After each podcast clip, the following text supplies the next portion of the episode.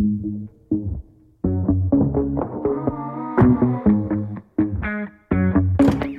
黑木耳是一件很正常的事情。那你现在就应该接受别人叫你茶壶嘴，叫你小仙头。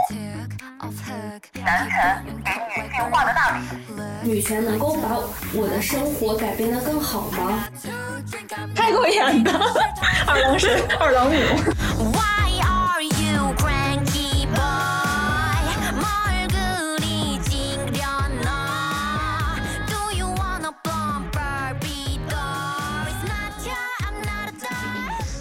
迎大家收听《寻找梅丽娜》，我是拳皇，我是伟丽。啊、这期呢，我们邀请了两位朋友和我们一起聊一下这个主题。嗯、这期的主题呢叫做“开女权之眼看世界”。然后我们这期想聚焦在女性的觉醒之路和觉醒的过程中。嗯，先请两位朋友来介绍一下自己吧。嗯，大家好，我是穗姐。大家好，我是阿玲。欢迎欢迎。我听说这两位朋友是其中一位朋友带领着另外一位朋友 走向了女性的觉醒之路，这个还蛮有意思的。嗯，对我是在阿林的带领之下，一步一步变得越来越激进。对，嗯，其实我感觉就是我们这个开女权之眼，就好像用用这样一个词的话，好像就是说女权的觉醒是一瞬间的过程。但是其实我觉得它不像那个《火影忍者》里面宇智波家族的人，他开那个万花筒写轮眼，就是经历至经历失去至亲的痛苦的一瞬间，他就开了这个写轮眼。但我觉得这个，呃，开女权之眼不是这样的，就是它是需要一个长时间的一个过程的，而且也需要很多的契机。其实我觉得我觉醒的过程可能不是很长，嗯、在二零年我们当时上网课的时候，就是因为有老师他在讲课的时候可能说了一些，呃，可能带一点厌女色彩，或者说。呃，让很多女同学听了可能很不适的话。当时我们班就有很多女生，就是包括阿玲在内的很多女生，她们在讨论这个话题。然后我当时听了之后，我就就就觉得她们好激烈呀，而且我还跟我其他的朋友，但如果我没有记错的话，我可能是跟一个男的说，我们班的女权在在吵架。对，当时我可能是带着这种还有一点轻蔑和嘲笑语气在在说他们。但是后来就是二零年下半年，我们回到学校之后，阿林就给我讲了很多他的一些感想，所以让我真的体会到了他们说的这个是很有道理的，是对的，也是我们女性面临的现实，所以我就一下子感觉就不一样了。但是我觉得可能，呃，我我能用这个比较短的时间就实现这样一个，嗯、思想上的比较大程度的一个转弯，可能是因为我本身就。是有一些自我意识的，就是如果说我我觉得一个女性，如果她已经被洗脑的很透彻、很彻底的话，她可能很难被一个女性，呃，用一些话和一些行动，就是很快的影很快的影响到，所以，呃，这这一点是，因因为我我一直觉得我我以前就是一个男权的人，但是。我前几天听我朋友说，就我高中同学，他跟我说，我高三的时候就经常跟他一起骂男生，然后我觉得，哦，原来我那个时候就已经有一些，这已经发现了一些不公平的事情了，就而且我从小到大一直都是，嗯，比较有反叛精神的吧，就我确实就是我从小就不是一个，嗯，特别容易被别人约束的人，我觉得这一点可能也有关系。我觉得你刚才说的那些点，就有一个点让我很好奇，就是当时他们在群里面就进行这些聊天的时候，他们，呃，我不太清楚依林他们的整个交流是怎么样的，但是我感觉他的那些交流为什么在群里面让你听起来他是非常激进的，或者是让你不舒服的，但是为什么他线下在跟你讲的时候，他是话术变了，还是说你觉得线下的讨论让你更加的怎样，还是你中间经历了什么？嗯，其实这个具体的内容我可能现在也记不太清了，但是我感觉他们当时在群里面讨论的时候，嗯，一个是让我觉得他们怎么可以在群里面这么一个公共的空间就说这些话，就我当时可能对于我这种小白来说，我觉得他们做的这件事情是，嗯，对我来说是冲击力很大的，因为我可能不会公开的跟别人表达，就当时的我来说，我可能不会这么公开的跟别的同学在一起讨论老师哪里说的不对，可能恰恰这个话题是这种女性的话题，我又觉得，嗯，他们在一个很多男男男的在的场合也在说这些，就当时给我的冲击就很大。然后后面，呃，你也知道阿林他不是一个呃话术会转换特别多，就是我觉得他是有什么说什么的那种人。就是我们在私下里聊的时候，可能我会有一些更加具体的问题去问他的时候，他能给我一些具体的回应。所以，呃，我觉得就是。呃，在他们那个我作为群里面交流的一个旁观者的话，我可能觉得，呃，有一些东西我不能理解，但是我跟他聊天的时候，我可以把我的一些问题逐个的来向他请教，这样。哎，我觉得那他们当时在群里面说的时候，你有没有觉得那位老师，就当时的你有没有觉得那位老师的言行和言论是有厌女成分的？你有意识到这个问题吗？我当时没怎么听课，但是我知道他们在，因为我看到他们在讨论什么，而且后来其实我也在群里发言了。当时是有几个男的也、也参与进来了这个讨论，而且他们说话很油腻，我我自己也会，当时的我就会觉得很不舒服。呃，我记得特别清楚的是，其中一个男的说他照顾过生过孩子的女的和小婴儿，所以他觉得生育对女性来说不是一个特别痛苦的过程。但是我作为一个女性，我不希望被一个男的这样代言。我觉得你凭什么这样说呀？就是虽然我是一个小白，但是我我不希望男的来替我说话。然后我当时就，嗯，我当时就很不舒适嘛。然后后来他们可能又说到一定要生孩子之类的，就是有男的吧，就是然后我就说我就是一个完整的个体，为什么要我生孩子来证明我的完整之类的这种话。然后我记得我们当时班里面也有跟我们一起上课的年纪比较大的大叔，他可能就说你们现在还小，等你们长大了结婚了，你们就知道了这种。所以你们的就是说的这个群聊的问题，就是针对你们的某个老师，男性老师在课堂上的一些不太恰当的言论。嗯，是，其实他当时说的也是跟生育相关的，就是呃是代孕相关的话题。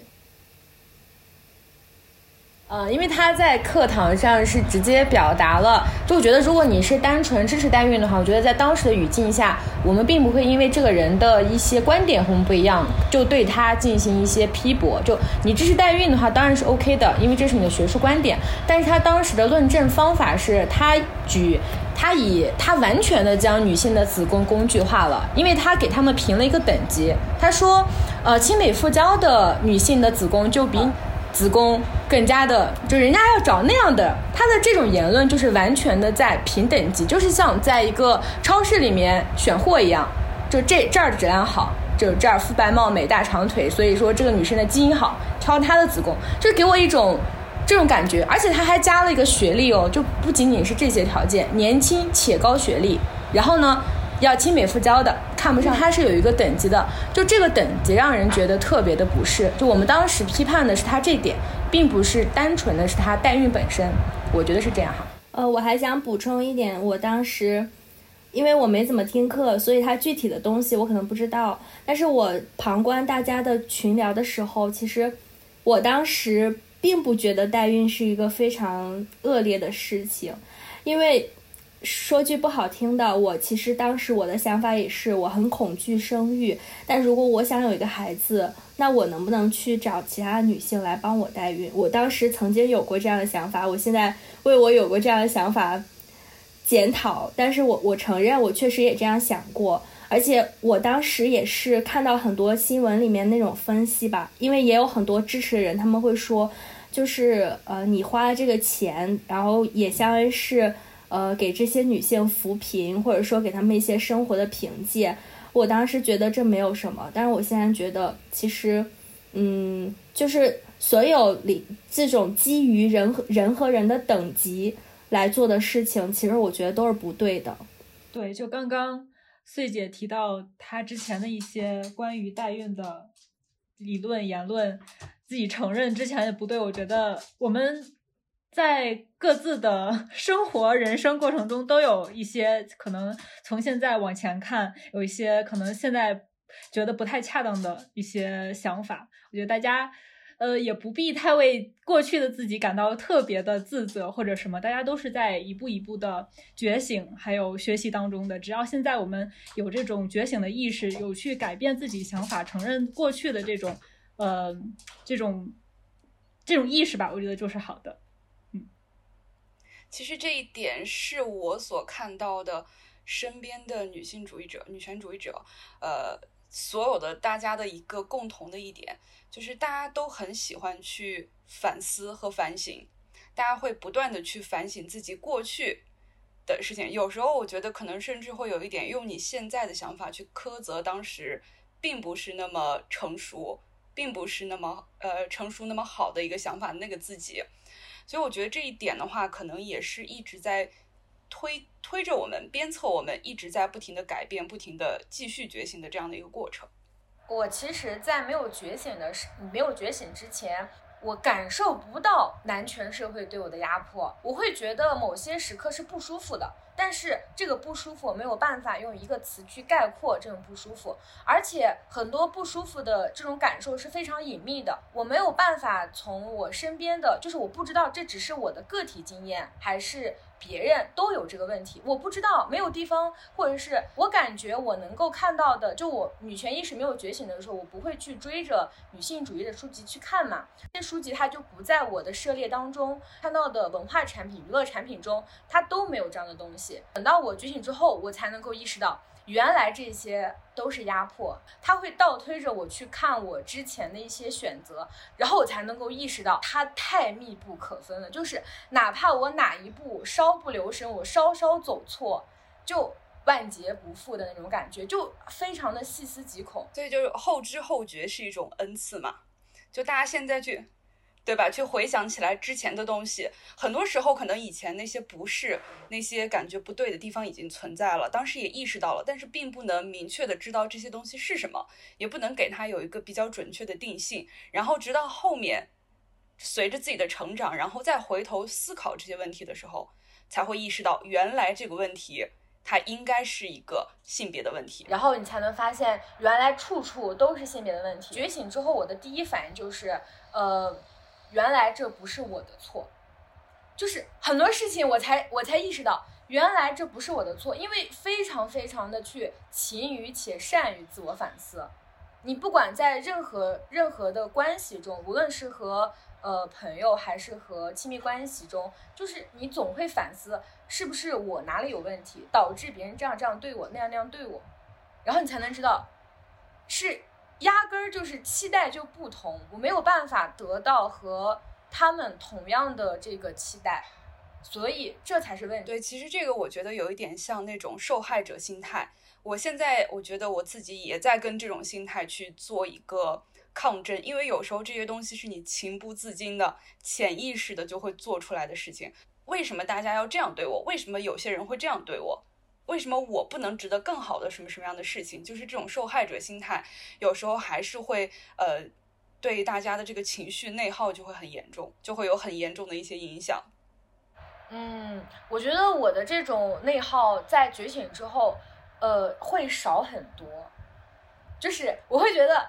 多去想想别人哪里有问题，多去看看别人哪里有问题。第一反应绝对不是先找，哎，我是不是哪有问题？先看看。别人有没有错？一个一个检查完之后，OK，那好吧，再看看自己有没有问题。就因为你在没有觉醒的时候，你自我审视太多遍了，你就会非常警惕，警惕这个自我反思。对，所以说现在就是在摒弃那个受害者心态的一个过程中嘛。有时候一些还没有像我们今天说是呃开眼，把这个过程说一个觉醒过程说是开眼，我觉得在某种程度上它其实是很贴切的，因为它让你。用了一种你和和以前不一样的方式来看待这个世界和看待你身边所有的问题，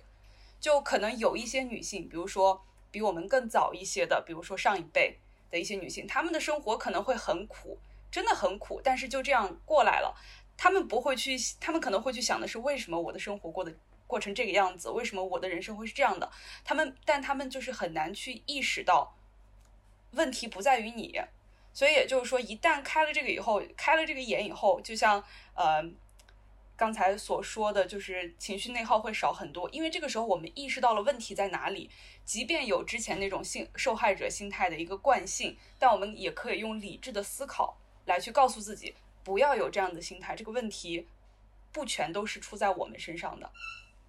所以这可能也是一个，我觉得有了这种性别视角以后，其实对女性来讲，也是一个让心理变得更健康的一个过程和方式。你没有这些视角，你以前的时候可能一直都在责怪自己。所以我觉得，就女性应该还是要多用这种呃方式和角度去思考，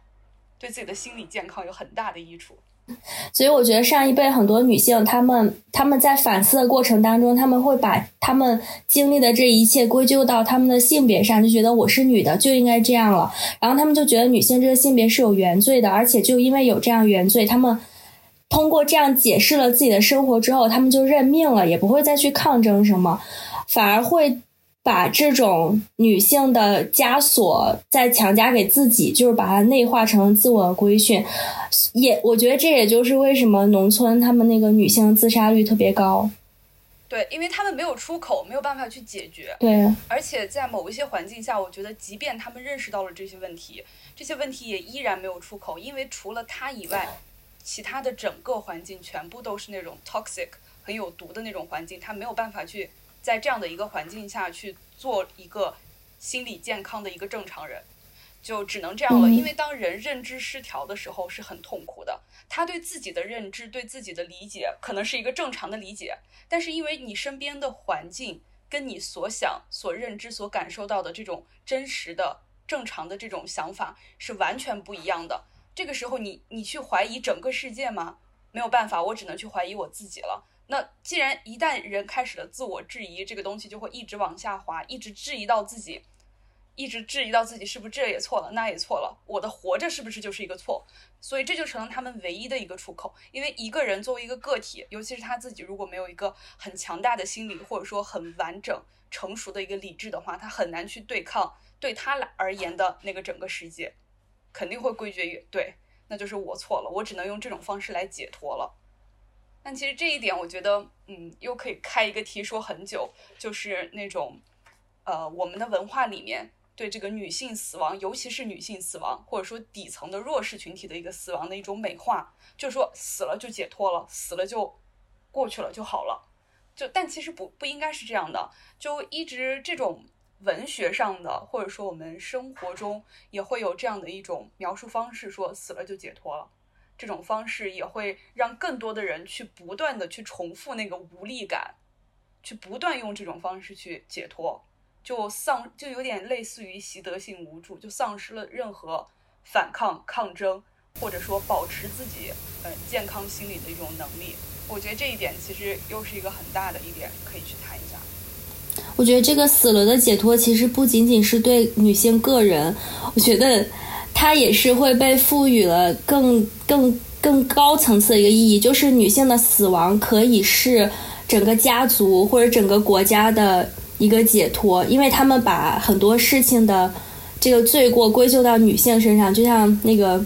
妲己，一个一个女性就魅惑了一个君主，然后导致了一个王国的灭亡，那我们就让妲己去死，妲己死了，就没有人有有错误了，这个错误就消失了。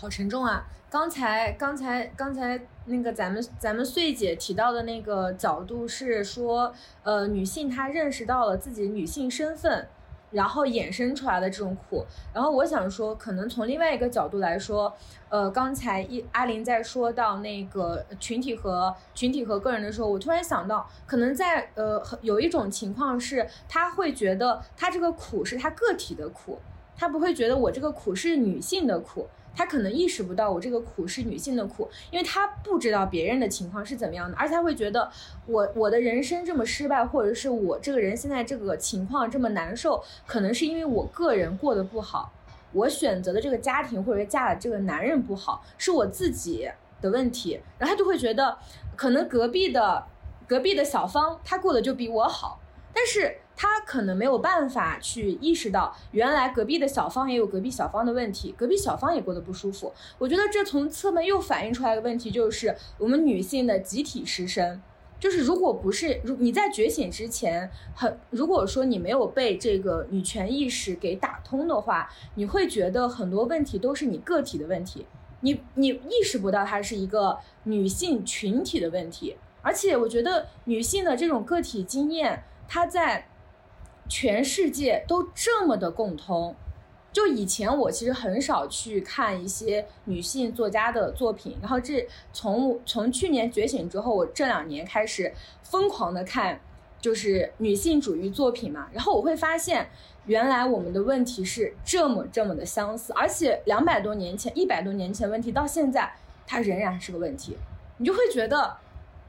嗯，就是它能够激励到你，因为它你们有着同样的一个个体经验，它会给予你很多力量。但是另外一方面，你会觉得很愤怒，就是为什么这个问题在两百多年前都已经是个样子，为什么它现在还是这样？而且你会觉得，就是怎么这个问题到现在还没有被解决，甚至更糟了。我觉得会陷入一种，嗯，就像我们之前讨论的这种愤怒，它没有办法很好的消解的话。从另外一个程度上讲，它也可能会让我们内耗。这可能就是波伏娃说的，女性的友谊建立在大家共享同样的命运。所以现在这种大家去连连接起来、互相沟通的这样一个过程，其实不仅仅说是在交流某一种呃主义、某一种观点，更多的也是对自己内心的一个慰藉。我觉得也有这么一点在。是的，是的，对对对，尤其是你们刚才讲讲到那个农村的农村，就是觉醒的女性，她最后去选择死亡呀、自杀这条道路上，可能就是因为她在这个群体中的声音，她不被看见，也不被理解，也不被听到，她也听不到外界的声音，她找不到和她共同频率的，她就是五十二赫兹蓝鲸，是不是蓝鲸？然后呢，他就在里面游啊游啊游，他就只有死路一条，因为。没有人想听他，也没有人想要理解他，他也找不到任何同伴，就是感觉，所以说这种我们这种连结或者是女性文化的多维度的这个下沉或者是扩散是非常有必要的，我们就要不断的去说，然后让大家听到我们的声音。对，我觉得发生还有一个比较重要的一点就是，我们也在塑造新的文化。对吧？像这一个，嗯，大家感受到的一些性别上的一些存在的一些性别上的问题，这种问题它存在于社会生活、个人生活的方方面面。所以，当我们发出声音的时候，其实就等于是在塑造一种新的文化。它可能是微小的，可能是这种呃社区中的一种亚文化，呃，也不是主流，也不会受到这种主流的一个关注。但是，只要存在。这个群体可以慢慢扩大的时候，其实就是在塑造一种新的文化、新的视角，这也算是多元化的一种吧。因为现在的视角可能全世界的视角就只有一种，那就是男性的视角。那现在有女性的视角，其实也是一个对多元化的一种。是的，是的。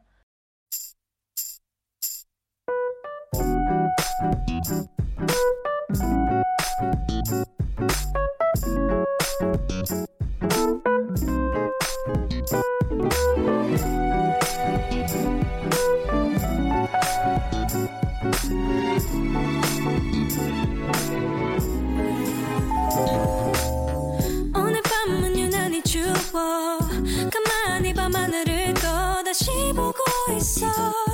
벌써 1년이 지나 yeah. 아련하게 다가와 주워. 널 집에 데려다 줬던 그 기억들이 다 너무 소중해. 언젠가 널 내 옆에 두고 그땐 그랬었지. 라며 추억들을 我其实刚才像像呃这个穗姐提到的这句这这个事件的话，就其实是一个对于女性来说可能很稀松平常、很容易辨认的事情，但是对于男性来说就这么难，因为他们的讲话、他们的叙述、他们的故事里面没有女性。那哎，我有一点好奇，阿林，你是在什么时候通过什么契机来有这个女性意识的觉醒的？因为我感觉。其实小黄之前也跟我说过，私下跟我说过，他觉得你其实是算觉醒比较早的那一波嘛，然后想听听你的你的经历。好，关于我的觉醒的话，如果说是很明确的认为自己是一个女性主义者或者女权主义者的话，大概是在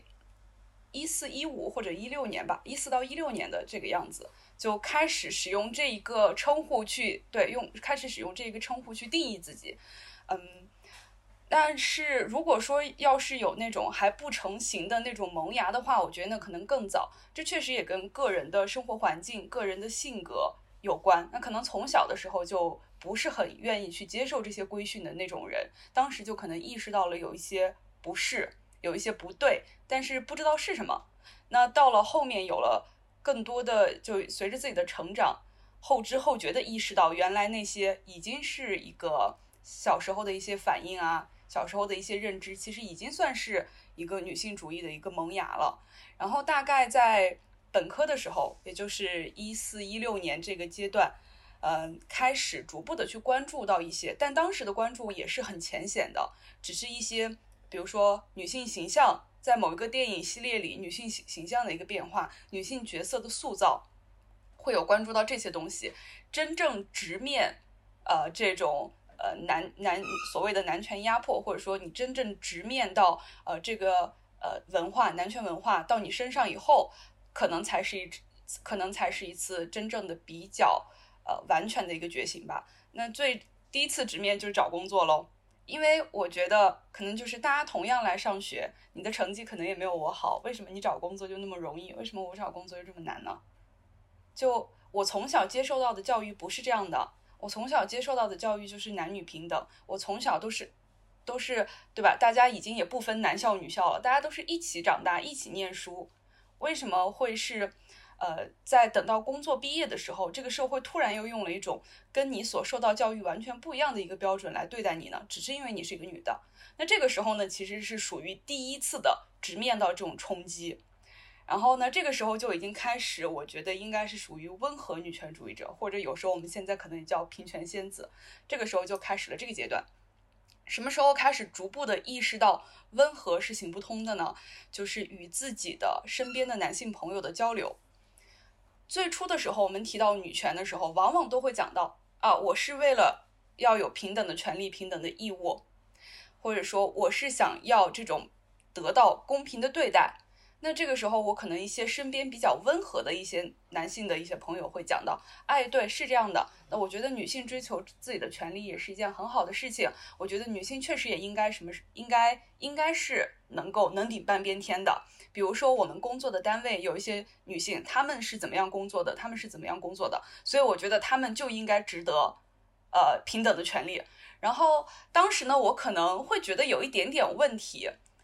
但是也没有。很具体、很敏感的捕捉到这个问题到底是什么。现在回想起来，可能就是他那些话里面暗含的：你必须变得足够优秀，才可以配得上你获得的这些权利。那如果说我从小没有受到教育，我就不配享有这些权利吗？所以其实就有点类似于我们所现在所说的去见真女权、假女权，就是对于他们来讲。如果一个女的承担了更多的义务，他们就更愿意去称这个女的是真女权。如果说啊，女的在这里说要自己的权利的时候，他们就觉得啊，你这田园女权，你这是假女权。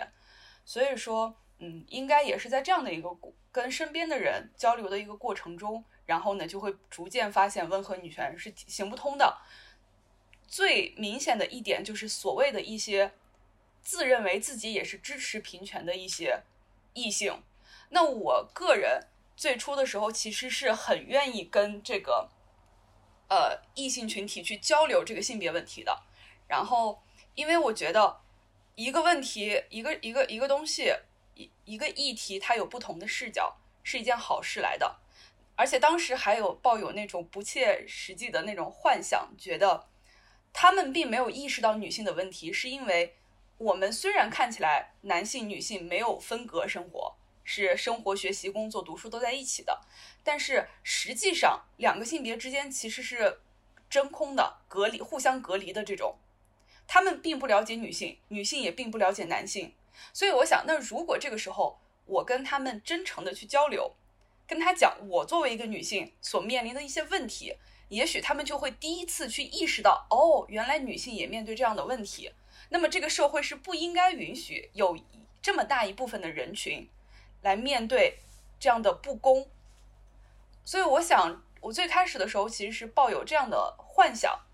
我认为这个问题是大家应该共同来解决的。我觉得你们如果现之前没有看到，那现在我说出来了，你们应该看到了，应该听到了。难道你们不应该对此做一些什么吗？尤其是现在的这个情况下的话，你们是完全掌握了各行各业的优势地位，难道你们不应该为此做些什么吗？但我发现他们并不愿意为此做些什么，而且我发现了他们也确实一直知道这样的不平、这样的不公正是存在的，但他们不愿意让女性提出来，不愿意让女性去表达出来，他们也不想听到，更不会去解决。所以这个这一点就让我摒弃掉了温和女权，或者说与一些温和男性达成同盟的这样的一个幻想。而且我意识到有在男在我的眼里，比如说我的异性的一些朋友，在我的眼里，他首先是我的朋友，然后呢，他才是一个男的。但是对于男性朋友，他们看待我的时候不是这样的，他们会觉得你首先是一个女的，然后才是我的朋友。这一点是怎么发现的呢？就首先是他们会跟我讲一些那种男性对女性的那种规训，哎，今天晚上出去这么晚，你要怎么怎么怎么样？我们今天结束的很晚，你要怎么怎么样？或者说你不要去哪里哪里哪里，你要照顾好自己的安全，就是这一种很明显的那种男性对女性的规劝。而我是从来不会跟你讲，哎，你作为一个男的，你要好好照顾你女朋友啊，你要对你女朋友要承要为你女朋友承担责任。我是不会去讲这些东西的。因为我觉得朋友是朋友，亲密关系是亲密关系，你的生活是你的生活，我的生活是我的生活，对吧？我不会去指指点点的，但他们不会，他们对我提出来的这些东西呢，都是性别相关的，所以就是在他们眼里，其实我还是首先是一个女的，然后才会是他的朋友，这一点也让我很失望。就虽然他们确实现在也还是我的朋友，但他们还是让我很失望。我觉得大家一起一起念书，从小一起长起来的，你不应该是这样的呀！你作为我的朋友，你怎么能这样呢？很失望。但是现实就是这样子。你说的这一点太好笑了，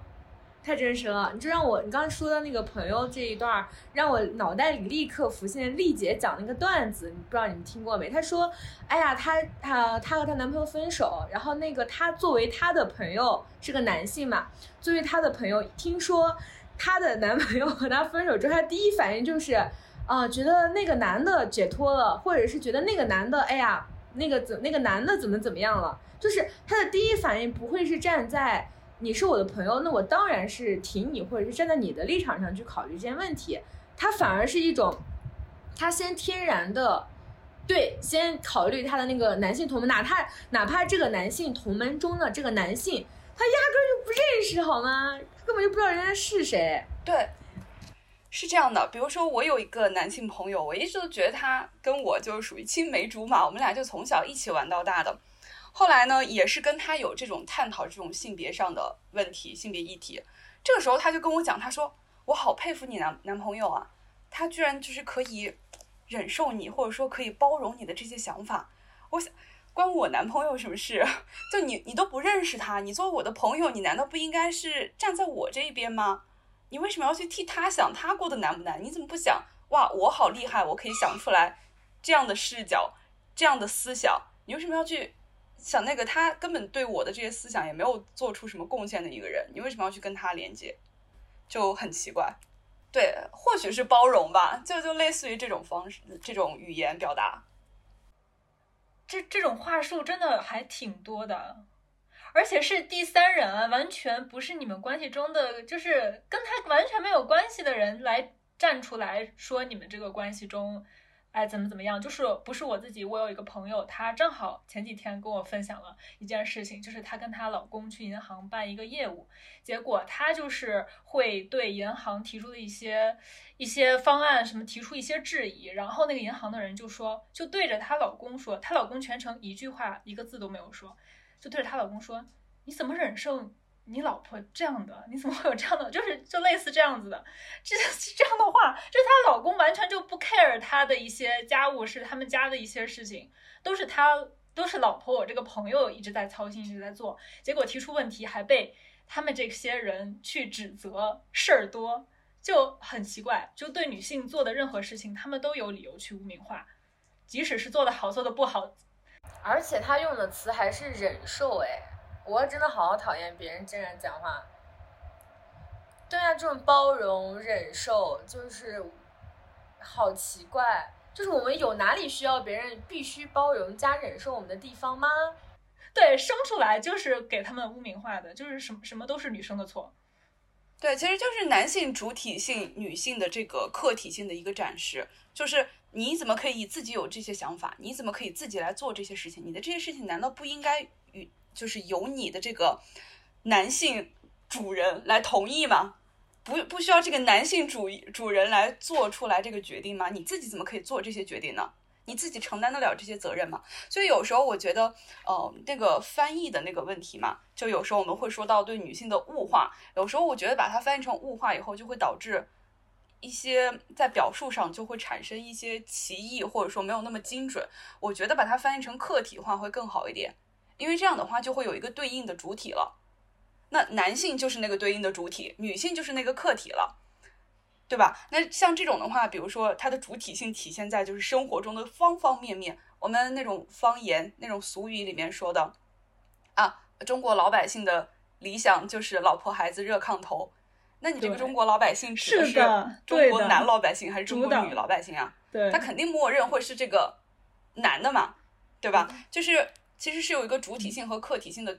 这个对立、矛盾、相辅相成在里面的。哦正好刚刚阿玲也说到，从这个温和女权，对对，转化成激进女权，对对，这也是一个非常好的点。我感觉我们应该大家都不是一开始就激进的，大家好像都是从所谓的平权仙子转化成激进的，而且我我也是，就拿我们这个节目来说，我们我和伟丽在两个月前，我们还一直在积极的想说，我们应该跟那个就是男女沟重，就是男女重修于好的这种主旨下，我们也一直想说，哎，我们这个节目就是想请几个男性嘉宾，尤其是唐山事件之后，哎，我们听闻我们身边的朋友对这个唐就是男性啊，对唐山这个事件。他们也非常的愤慨，我们想说，哎呀，那我们应该也把他们请上来，就是大家听一听。哎呀，世界上不是都有烂男人的，也有好男人的，也也可以提出来一些非常优秀的观点。我和伟丽当时还存在这样的一个想法，我就发现，真的，你让我现在在看两个月前的自己都有这种转变。可能在两个月前我们都算是比较温和，但是现在不可能的，我们节目里面不可能出现任何的男性声音。绝不可能！我觉得一个就是男性，如果说你想去支持我们的女权事业的话，你就闭嘴就好了，你不要再，你不要出来说话了，不要争夺我们的发言空间，你就闭嘴就好了，就是一个好男人。像刚才你说那个，哎，我们还想说，呃，不仅这个世界上有那些烂的男人，还可能有好的男人。其实跟前面穗姐说的，呃，一一些农村的女性啊，为什么隔壁的这个，哎，应该应该是对对对，也是我说的，隔壁的小芳。对隔壁的小小芳小红，他们就过得那么幸福，为什么我就不行？这个其实我觉得这一男权社会给女性的承诺，你在这个里面你是可以找到一个，嗯，包容你、爱你、对你好、有钱能养你的男性的，这是给女性画的饼，所以就让你去一直相信这个世界上还是有好男人的。你要做的就是去等待、去寻找，他总会遇到的，爱你的人他总会遇到的，转角总会碰到的。啊，如果说这个人不合适，这个人有问题，那是因为你还没有遇到对的人。这对的人在哪儿啊？这这是找到什么时候才是个头啊？对，这就是我们我我妈的话术。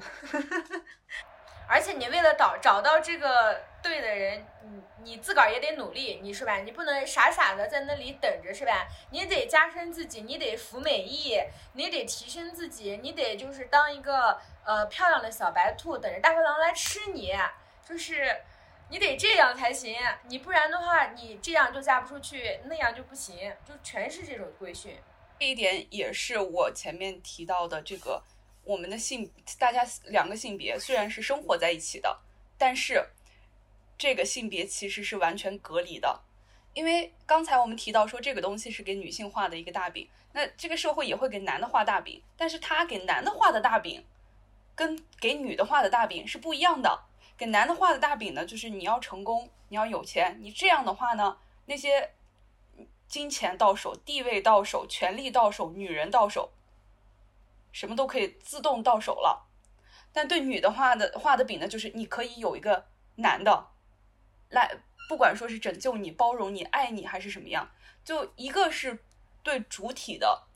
画的饼，一个是给客体画的饼。那客体呢，就只能提高自己作为一个客体的质量，作为一个物品的质量。那那些呃男性呢，就会等待着，等到我发达了，我就可以要多少女人有多少女人，要多少房子车子有多少房子车子，他们就会这样去想。所以这样的一个教育，这样的性别不同的这种隔离式的这种教育导致的结果是什么？当男性和女性真正到了社会上，尤其是对于异性恋群体来说，想要发展一段正常的异性恋亲密关系是一件很难的事，因为大家在这个关系里面索取的东西、想要获得的东西和给予的东西都是不一样的。女性想要在这段感情里面获得安全感、获得爱、获得尊重、获得生活的幸福。男性想在这里面获得的是什么呢？我只想获得一个女人，就是一个物件，可以帮我做事的一个物件就可以了。那这种时候，亲密关系里的问题就会很多很多，因为在教育的时候，在生活的方方面面、文化上的教育，对于男性和女性是完全不一样的，就连画的大饼都不一样。我之前看《应得的权利》里面，就是他们提到那个非自愿独生者，是他们会，他们这种思维模式其实和呃那个家暴和性侵犯的那些人，他们非常像，就是因为他们觉得拥有一个女人或者是她的性权利是他应得的权利，就是我没有，或者是你不仰慕我这个事儿，它就不对。你是一个物件儿，你没有任何的自我思考的能力，你怎么能不爱我呢？你怎么能不选择我呢？我与生俱来有这样的能力，所以说他们的思维方式就非常的奇葩了。他们不觉得你有选择权，因为他们在这个时候就是他们信了男权化的饼这一套，但是他们却没有分到这个饼，所以他就会去想，那你为什么会这么拜金呢？他没有想过拜金这个事情本来就是男权的一个规则，就是女的要拜金，对就是你要提高自己，你就是为了找一个更好的伴侣，你就是为了找一个厉害的男的，因为你自己是什么都做不了的，你当然要找一个厉害的男的，这才是你自己本事的体现，对吧？你要钓一个金龟婿，对于他的教育就是这样的，那你不行，所以男这些男的呢信了这个大饼，信了男权的这套大饼，但是他自己又没有能力去获得男权的这套大饼，那他肯定不会去破坏这个男权基石的，那他这个时候只能挥刀向更弱者，只能向去去向女性和弱势群体来发泄自己的这种愤懑和不满。阿林讲到这个事情，因为我因为我发现他们很多男性嘛，第一反应就是去找外面的别人的错误，第一反反应不会是先觉得自己是不行，因为他自己不行，所以找不到对象，找不到女朋友。刚刚阿林讲到，因为他们是其实他们也是一个男性，已经在男权社会这个，他们不是最弱势的群体，他们还是属于强权的那一方，所以他们有向比他们更弱势那一方群体去发泄，对他们有这个权权利，所以他们绝对不会先自我反省。而且他整个整个社会和包括法律体系都是支持他们这样做，甚至是鼓励他们这样做的，因为他们这样子做的风险，就你性骚扰一个女性的罚款还没有你去打打碎人家一个花瓶儿的罚款多四百块钱，四百块钱就可以性骚扰一个女性，你这不是在鼓励吗？你这不是在培养惯犯吗？其实这一点就是，嗯，说我们打开女权之眼之后，你看到的世界跟之前有什么不同？不同就在于你意识到了这是一个男性的世界，整个文化制度构建都是围绕着他们为主体，为他们服务的。所以就是我之前一直在说的男性的主体性，主体性就是客体来满足我，而不是我去满足客体。所以这些科技的受益者，首先是男的，医疗设施，呃，这种医疗上的一些科技、医疗上、药品上对的一些标准是男性。那穿的衣服、坐的椅子，他的这个标准也是男性，就也是这种平均男性的一个呃身高啊，平均男性的一个身体标准，就连甚至公共场所里空调温度调多少，也是以男性标准来去确定的。所以就是对于他们来说，这个世界要去满足他们是一件理所应当的事情，因为他们是世界中心。那这种问题呢，尤其是在老班男那个群体里面，可能会更明显，对吧？就是 世界之王嘛，怎么可能会有什么东西是我得不到的？这个世界就应该来满足我。就因为这个样子，就会呃，有时候也可能会感到一种无力感，或者说就是很艰难的一种感觉，就是哦，原来这个世界跟我小的时候在课本上认识到的世界是完全不一样的。我那个课本上说的是按男女平等啊，是应该怎么样，结果到了社会上以后，发现这个世界就是一个男人的世界。我大概高中的时候是看到一部电影，电影里面有一句台词就说啊，这是个男人的世界。我当时就很不理解，我说为什么是男人的世界？这不也是女人的世界吗？我不就生活在这个世界里吗？这也是我当初的一个比较浅显的、比较小的一点萌芽吧。就是我也不在这个世界里嘛？我为什么为什么这不是女人的世界？这不是大家共同的世界吗？好了，现在真的去用这种女性的视角去看的时候，意识到自己这个女性身份，然后用女性视角去看的时候，才意识到哦，确实是一个男性的世界，这不是我的世界。太绝了！我觉得依林刚才讲的是针对一个呃，我们就是就是开了女权之眼，我们看到的世界和之前有哪些不同？我觉得它可能是我们从个体去看整个大局，去看整个社会的一个场域是怎么样的。那我想问，就是呃，依林你自己从你个人来看，就是从你个体的这个变化上来看的话，你觉得你开了女权之眼，你收获了什么，或者是？嗯，个体上的最大的区别，你觉得是什么呢？我觉得应该是，呃，对我来讲，我想应该是自己的心理上的变化会更多一点。就好像可能以前很难理解，或者说会去自我责怪、自我苛责的一些问题，现在对于我来说，这些不是我的问题，就对自己的心理健康还是有帮助的吧。呃，确实也跟个人性格或者说是个人的认知有关。像一般呃，我们可能提到的一些，比如说化妆啊、穿衣打扮呀这些问题，其实对我来讲，我本来就不是很喜欢，所以就也没有什么很大的一个影响，一直都这样，一直都不是很在意这个事情。然后呢，另外一个就是性化自我、工具化自我这一点，嗯，我觉得这一点应该还是呃还是有影响的。就是尽可能的去以一种主体的视角去看待世界，而不是以一种客体的视角去看待世界。有时候会有那种呃无助，或者说那种受害者情绪在的时候，就会想想，那这个问题就就解决了，那他为什么不能给我解决呢？就应该由他来去负责解决这个问题这一段，而我折磨这个问题为什么不能给我？那你对女性呢？你对女性群体有什么变化吗？就是在觉醒之前，你如何看待女性群体和以及对待具体的女性？因为因为我们穗姐是在你的帮助下实现了觉醒嘛，那你在之前也会是这样的一个形象吗？就是你会去主动的去和对方进行这种，我觉得这算是深度的交流吧。我会，我是一个很容易剖开自我的人，对，就是很容易去跟别人。可能最重要的一点是我这人是个话痨。就如果说对，就就如果说是有人要跟我，不仅说是有人要跟我谈这个问题，我觉得就如果别人不跟我谈这个问题，提到了类似的，我也会忍不住，忍不住一直去讲。就是我自对，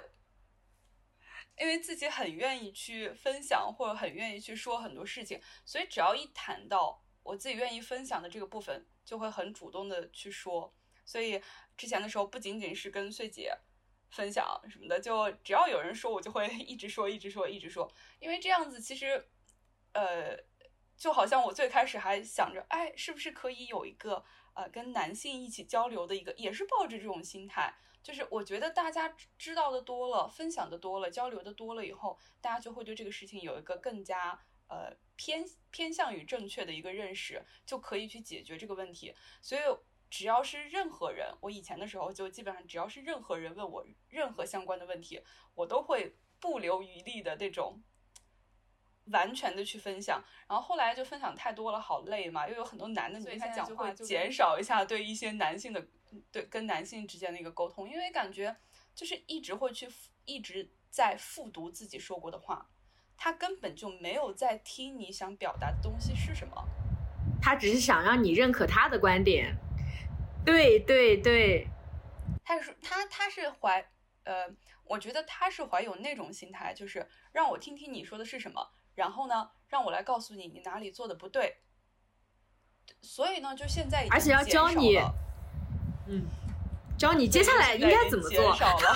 对，减少了跟男性在这方面的一个沟通，但是跟女性的话，基本上还是，我还是比较喜欢去开麦讲这些事情。我在家的时候，我就天天跟我妈讲，请多来我们播客。挺好，挺好，挺好。嗯对，就能讲就讲。然后我甚至是抱有那种，呃，我的现在的一些异性朋友，他也是知道我的观点的。我也因为有一些我身边有一些其他女性朋友可能会说，啊，你跟他说了也没有用的，跟他说干嘛？但我的想法就是，包括跟我爸妈，跟我妈妈也会说很多。嗯，支撑我去这样做一个很重要的动力就在于，我觉得如果我很真诚的这样告诉他，如果说有一天我做了什么样的决定是他所不能理解的，他是不愿意去支持的话，我也希望他能够想到，哦，我有跟他说过这样的话，他能想到，他当时是这样去想的，也许他这样想是因为他顺了他自己的心，就是至少让他知道，我是是有人是这样想的，我是这样想的，你不能支持我，我也希望你能理解我，你不能理解我，我也希望你能够就是不去指责我，或者说不去反驳我这样子，对，很棒，就很愿意跟大家去说。很棒，很棒。来，下一个穗姐，穗姐来分享一下。呃，我觉得这个开女权之眼之后，其实我收获最大的是两个东西，一个是一整套分析工具，另一个是呃一些行动指南吧。就这个分析工具，因为我我们知道这个女权的这个视角，其实它可以用来解释我们身边绝大多数的事情。就有一些事情我以前是看不懂的，我不明白为什么老师会说那个什么。你们女生没有男生适合学数学，什么男生后劲比你们足？因为我看到的很奇怪，我我就是觉得女生学习就是很好啊，在学校里学习好的都是女生啊。我我像这种我们日常以前小时候可能就是觉得为什么会这样说，然后可能会觉得不公平。但是我们有了这样一套分析工具，有这样一个视角之后，其实就是可以去理解这背后是为什么。嗯，然后那个行动指南的话，就是我前两天也也也在群里跟小黄说，我是那个什么拆台型女权，就是就是小打小闹，因为我我知道我也做不了特别多的事情，但是呃，我平时就是会出于我的这个女权的身份去做一些呃不会伤害到别人，但是会让我心里很爽的事情，就比方说，我前几天去了那个。呃，我们我们省的博物馆，然后那里有一个呃历史那种英雄人物的一个展示屏，那个屏幕上有很多很多的小的头像，你点了那个头像之后，它就会放大。我看到里面很少很少的女性，就是女性是夹杂在男性中间的。然后那些小朋友过去，他们也不会管是是谁，他们就顺手点开一个他们够得到的。这样的话，那个屏幕上就会。很大很大的显示几个男性英雄，然后我当时看了，我就嗯觉得心里面有点不舒适。虽然我也我也承认，他男性也是为我们这个社会的进步做出了很大的贡献的，但是我不希望女性的贡献被淹没在男性之中，所以我就去把那个女性的小头像点开，点成很大的，让那个屏幕上全部显示女性。我就想让小朋友看一眼就能看到有很多很多的女性英雄英英雄存在，就是这种这种小打小闹的事情是我现在能能做到的，呃，因为我感觉就是发声之类的事情，嗯，我不是特别擅长，也不是很勇敢去做，因为我觉我我很忌惮一些事情的后果，包括在公共平台上我也会比较谨慎吧，嗯。所以说可能不会特别频繁的去发生，但是这些很小的细节我可能会去做。还有就是，呃，这个行动指南也包括我会，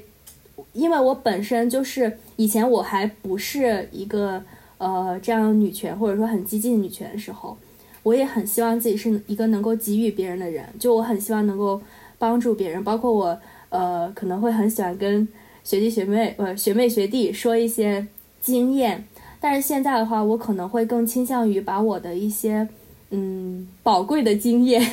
分享给学妹，因为我觉得会帮助学弟的人太多了，所以我对学弟要吝啬一点，因为帮助学妹的人可能没有那么多。就学长帮助学妹的话，男的帮助学妹可能也是出于一些其他的目的，他们可能不是那么纯粹的目的。因为我们在什么迎新群里，其实经常能够看到热心的学长，然后过不了多久，这个学长就开始对学妹展开猛烈的攻势，然后在一起没多久又分了，然后又有新的学妹来，就是这些大家也都经历过，所以我觉得。呃，我能做的可能也就这些，然后我就把我能帮助、能提供的东西给这些小妹妹。还有就是，嗯，我前前段时间赚了一笔奖学金，然后还拿出来一部分捐给了，啊，我刚准备说这个，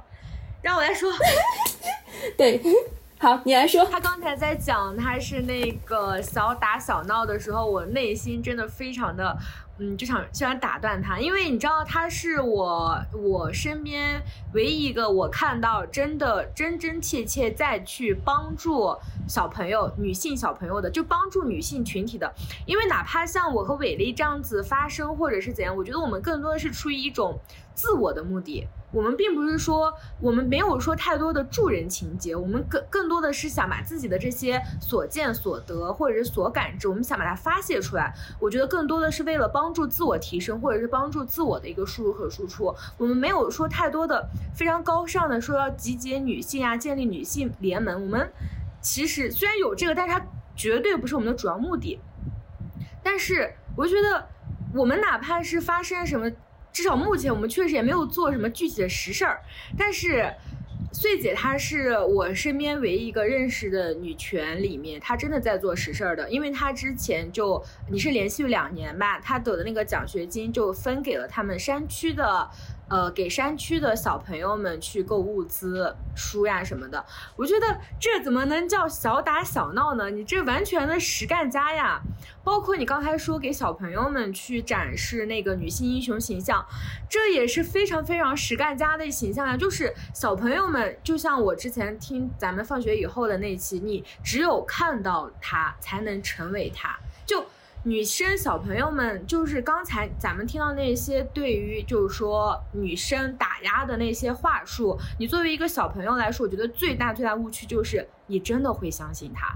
就你真的会相信男生真的比你强，你真的也会相信你就是打不过男生，你就是力量不足不如他们，你就是数学玩不过他们。可是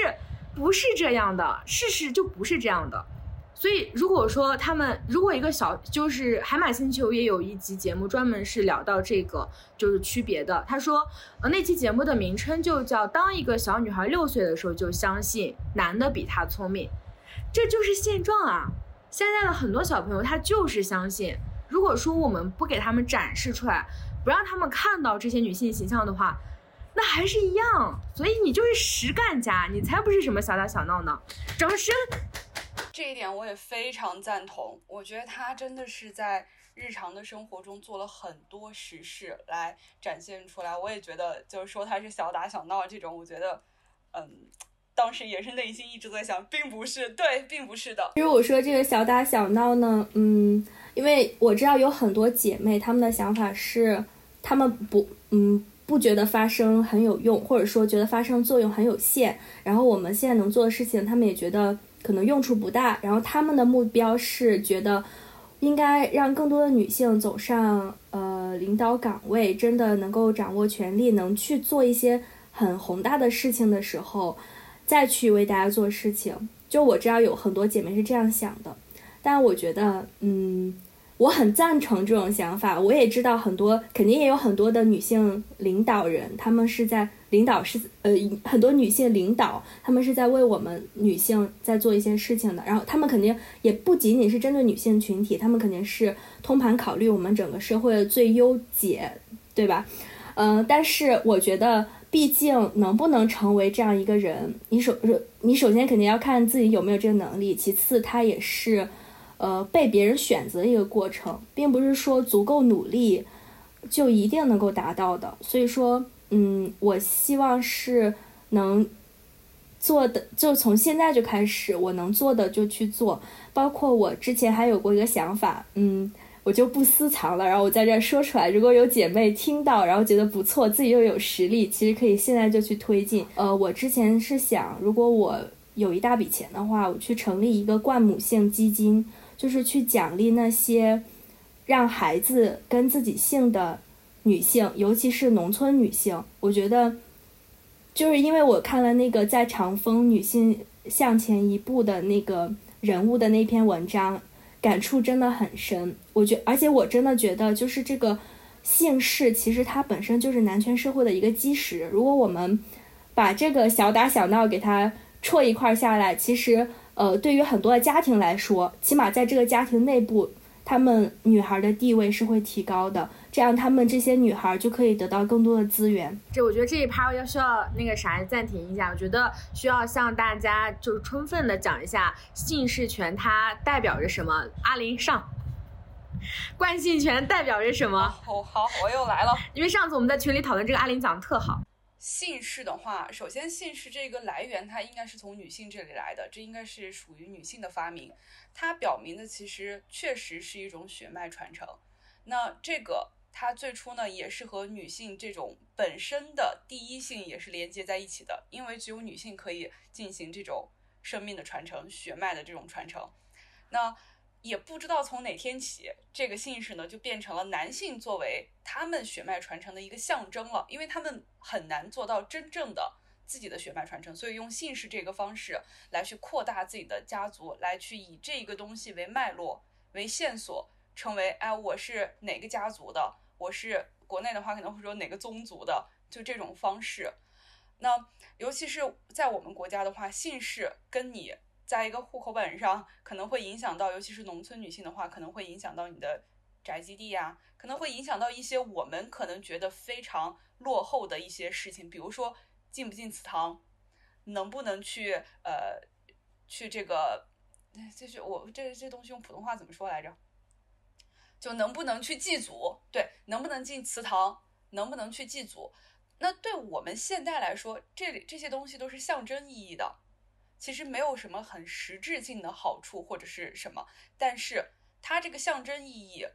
就是它这一个家族传承的一个很重要的脉络。没有这些东西，它这东它的整个家族就被打散了，它就不会有说为什么一定要有一个男性继承人，为为什么一定要有一个呃一定要生儿子，一定要有儿子才能表示我家有后，我家的血脉可以传承。可以祭祖，祭祖有什么实际上的好处吗？没有的。那他就用这个方式来象征嘛，因为他因为他们没有实际的 这种传承血脉的能力，所以他们就要用一个象征性的方式来表达自己的血脉是这样传承下下去的。那象征性的东西是什么？就是这个姓氏，而且他现在还跟女性的一些继承权、女性这个出嫁成为外姓人啊这种方式是有关的。所以我觉得女性还是应该。主动的去争取一下，这个是主动的去争取一下惯性权，对吧？那有一些女性可能会说：“哎呀，那呃，我现在比如说跟了小孩跟了我姓，那我不还是跟我爸姓的吗？那没事儿，你就当你这一支儿的那个 祖宗就好了呀，对不对？所以就我就，对啊，就为什么你想我们姓氏也是女性发明的呀？那他是从哪一天变成男的了呢？”那那个男的在在让自己的小孩子姓的时候，没有想过，哎呀，那你跟我姓，也不就是跟我妈姓吗？哦，那我还还改这个东西干什么呢？那这样的话，那肯定肯定他们不是这样想的，所以他们才可以获得这个姓氏的惯性权。那我们就也不要这样想，尤其是有一些女性会说啊，这个东西也不是那么重要，只是一个代号而已。对，确实是只是一个代号而。只是一个代号而已。那既然只是一个代号的东西，我都很难拿到手，那还有什么实质性的东西我可以拿到手呢？那些男的会跟那女的讲啊，说啊姓氏不重要，跟你姓跟我姓不都是我们俩的小孩吗？那那既然不重要，对啊，那既然不重要，为什么不跟我姓啊？那要不然这样，你你给我你给我钱好了，对不对？你花钱买这个好了，那你也掏不出来这个钱，你说这个东西不重要，是因为这个东西你要让他认为这个东西对我不重要，那是因为那个东西对你很重要。所以就是不论从哪一个角度来讲，我还是嗯希望女性可以在这个方面更加积极主动的去争取一下，尤其是选择要结婚生小孩的女性，最好还是努力的去争取一下，因为我们的法律是规定的很好的，可以随父姓也可以随母姓，法律这个权利已经给予你了，那你就应该这是这是你应得的呀。这是你应有的权利，你当然可以了。你你做这样不仅仅不违法，而且是法律规定好的呀，所以就没有什么呃心理压力、心理负担，觉得哎呀可能会不一样啊，可能小孩子会在学校被讲啊，为什么跟你妈妈姓，为什么不跟你爸姓这种，这些东西其实是你的教育完全可以解决的问题，对吧？你有法可依，为什么不能跟你姓？所以要结婚的女性还是还是应该努力的去争取这一。那维丽来说一下吧，咱刚才那个话题就是开打开女权之眼之后所看到的世界和之前的不同，你感受的都有哪些？我首先，我我我觉得是阿林和穗姐说的有一些结合点吧。首先，刚刚说穗姐说到的思维工具，我觉得打开女权之眼之后，我现在很多问题，听到某句话，看到某件事之后，第一反应是问：如果是女性，会这样吗？就就很多事情，我会第一反应会画个问号。就是性别互换这件事情会是这样的吗？我都会先先问一下自己，然后再去看一下这个事情。就是让让我有了这样一个，就是就像警报器一样的东西，就看到所有的事情，几乎所有的事情，我都会第一反应先想，如果是女女性会这样吗？这是一我觉得是作为一个思维工具，指引我在看各种社会事件或者自己亲身经历的一些事情的时候，会首先打个问号。呃，我想到比如说自己亲身经历的吧，比如说在办公室里，有的时候一些男性的同事。会开一些玩笑，比如说有之前我们来了一个新的女同事，然后再给她安排哪坐在哪里那个位置，结果我们有一个比较爱开玩笑的男同事就说坐我腿上，然后大家都在笑，哦，我就觉得这一点都不好笑，这哪里好笑了？这不就是在调侃女性吗？这这并不是一个很好笑的笑话，但是大家我感觉还都是一笑而之而之，并且觉得这个男性这个同事很幽默。然后我就自己很不爽，嗯，有病吧？要是我的话，我就真坐他腿上，我给他坐了半天，我看他受了受不了。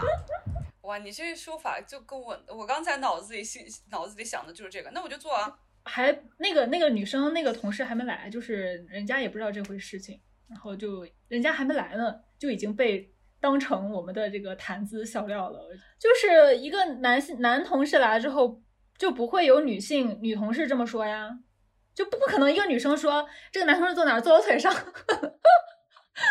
就就很不妥。因为我觉得大家就不应该笑。就你换一下之后，是啊，就换一下之后，你就会发现到处都是性别好性别议题，好吗？就每件事情它都和性别有关，好吗？然后就你们怎么能好意思说这跟性别无关啊？就是怎么好意思说出来的？就这里面的问题里面最明显的就是性别议题，然后还说，哎，咱别先别说这个，为什么不能说？然后又说，要不就是你太敏感了，要不就是性别对立。首先，我不喜欢用敏感这个词，这不是敏感，我觉得是敏锐，是因为我们有敏锐的视角，我们开了这个眼。我们善于发现问题的本质，希望大家在被说敏感了，也不要去用“敏感”这个词形容我们这些有敏开眼女士。对，开眼开过眼的 二郎神、二郎母。自从你开始有这个意识以后，就会发现这个世界上所有的问题都是性别问题，无一例外，所有的问题全部都和性别有关，是这样的。就这一点，我最开始发现的时候其实很震惊，就没有想到这么多问题其实都是性别问题。我有一次跟我妈妈也说过这话，我就说，就是所有的你人生中现在所有遇到的问题，都是因为你是一个女的。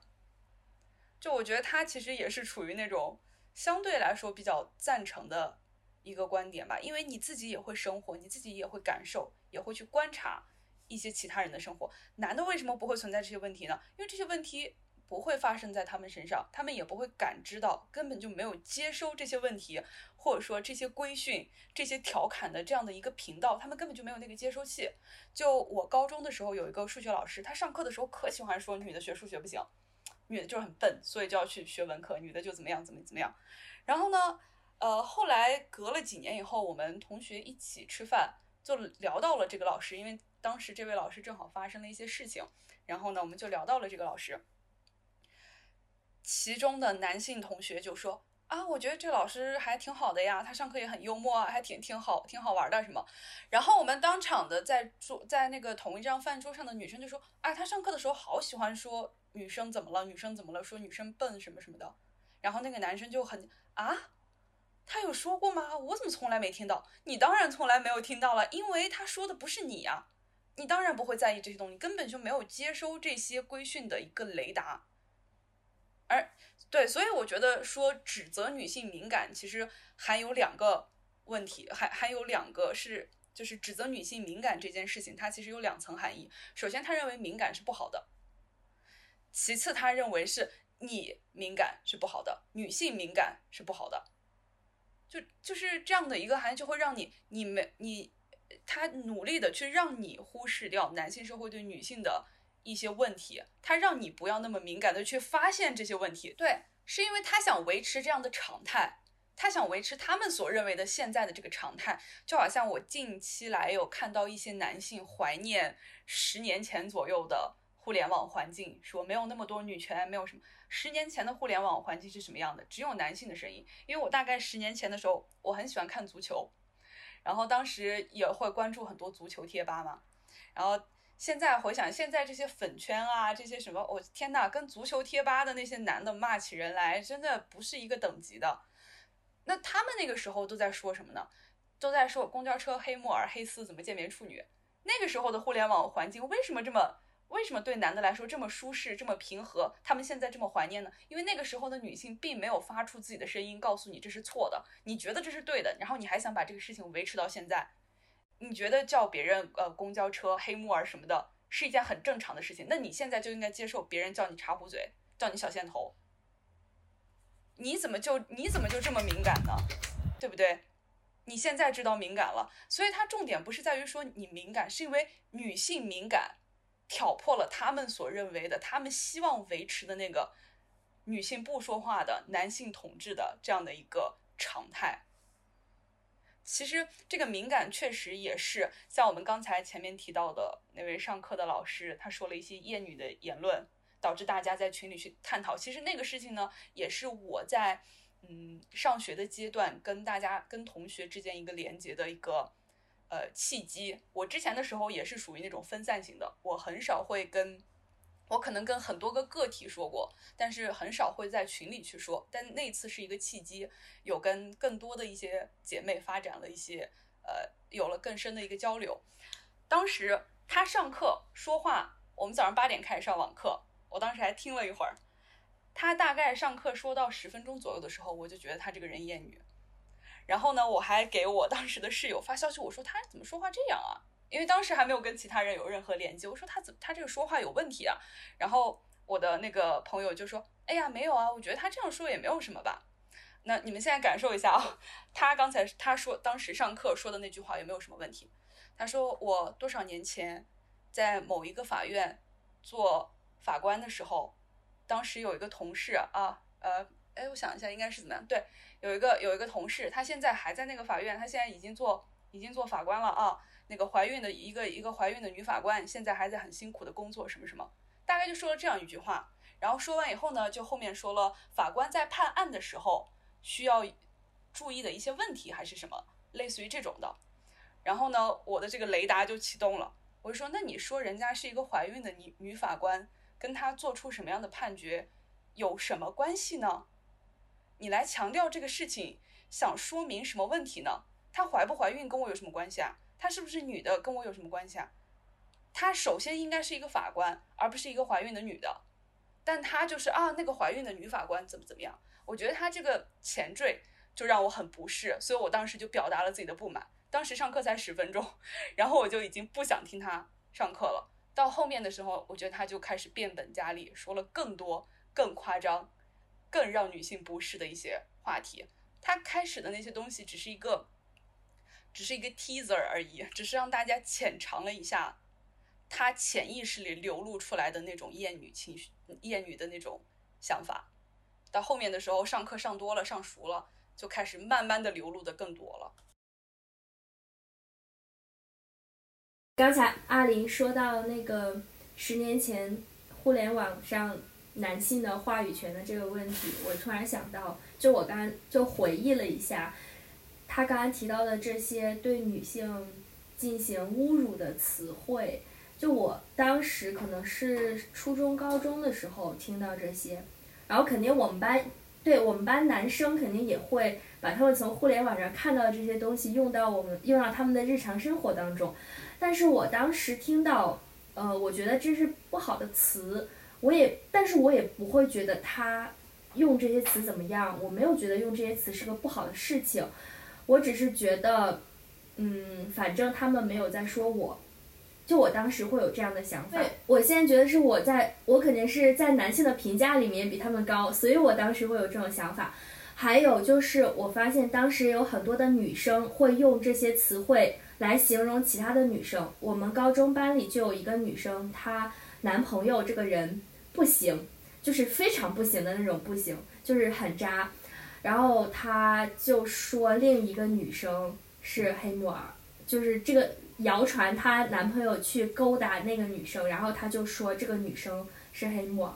然后就显得好像是。呃，她男朋友做一个很低级的事情，她高那个女生一等，可是这个男这她男朋友却去跟那个女生这样交往，就我我当时我觉得，就开了女性之眼之后，我肯定不会再用这种话术，呃，就我不会再相信这种对女性进行污名的话术，而且我觉得还有一点是，呃。我会对女性群体有更多的信任感，就是我首先会想到的是，他们男生这样说不对，这个女生很有可能不是这样的，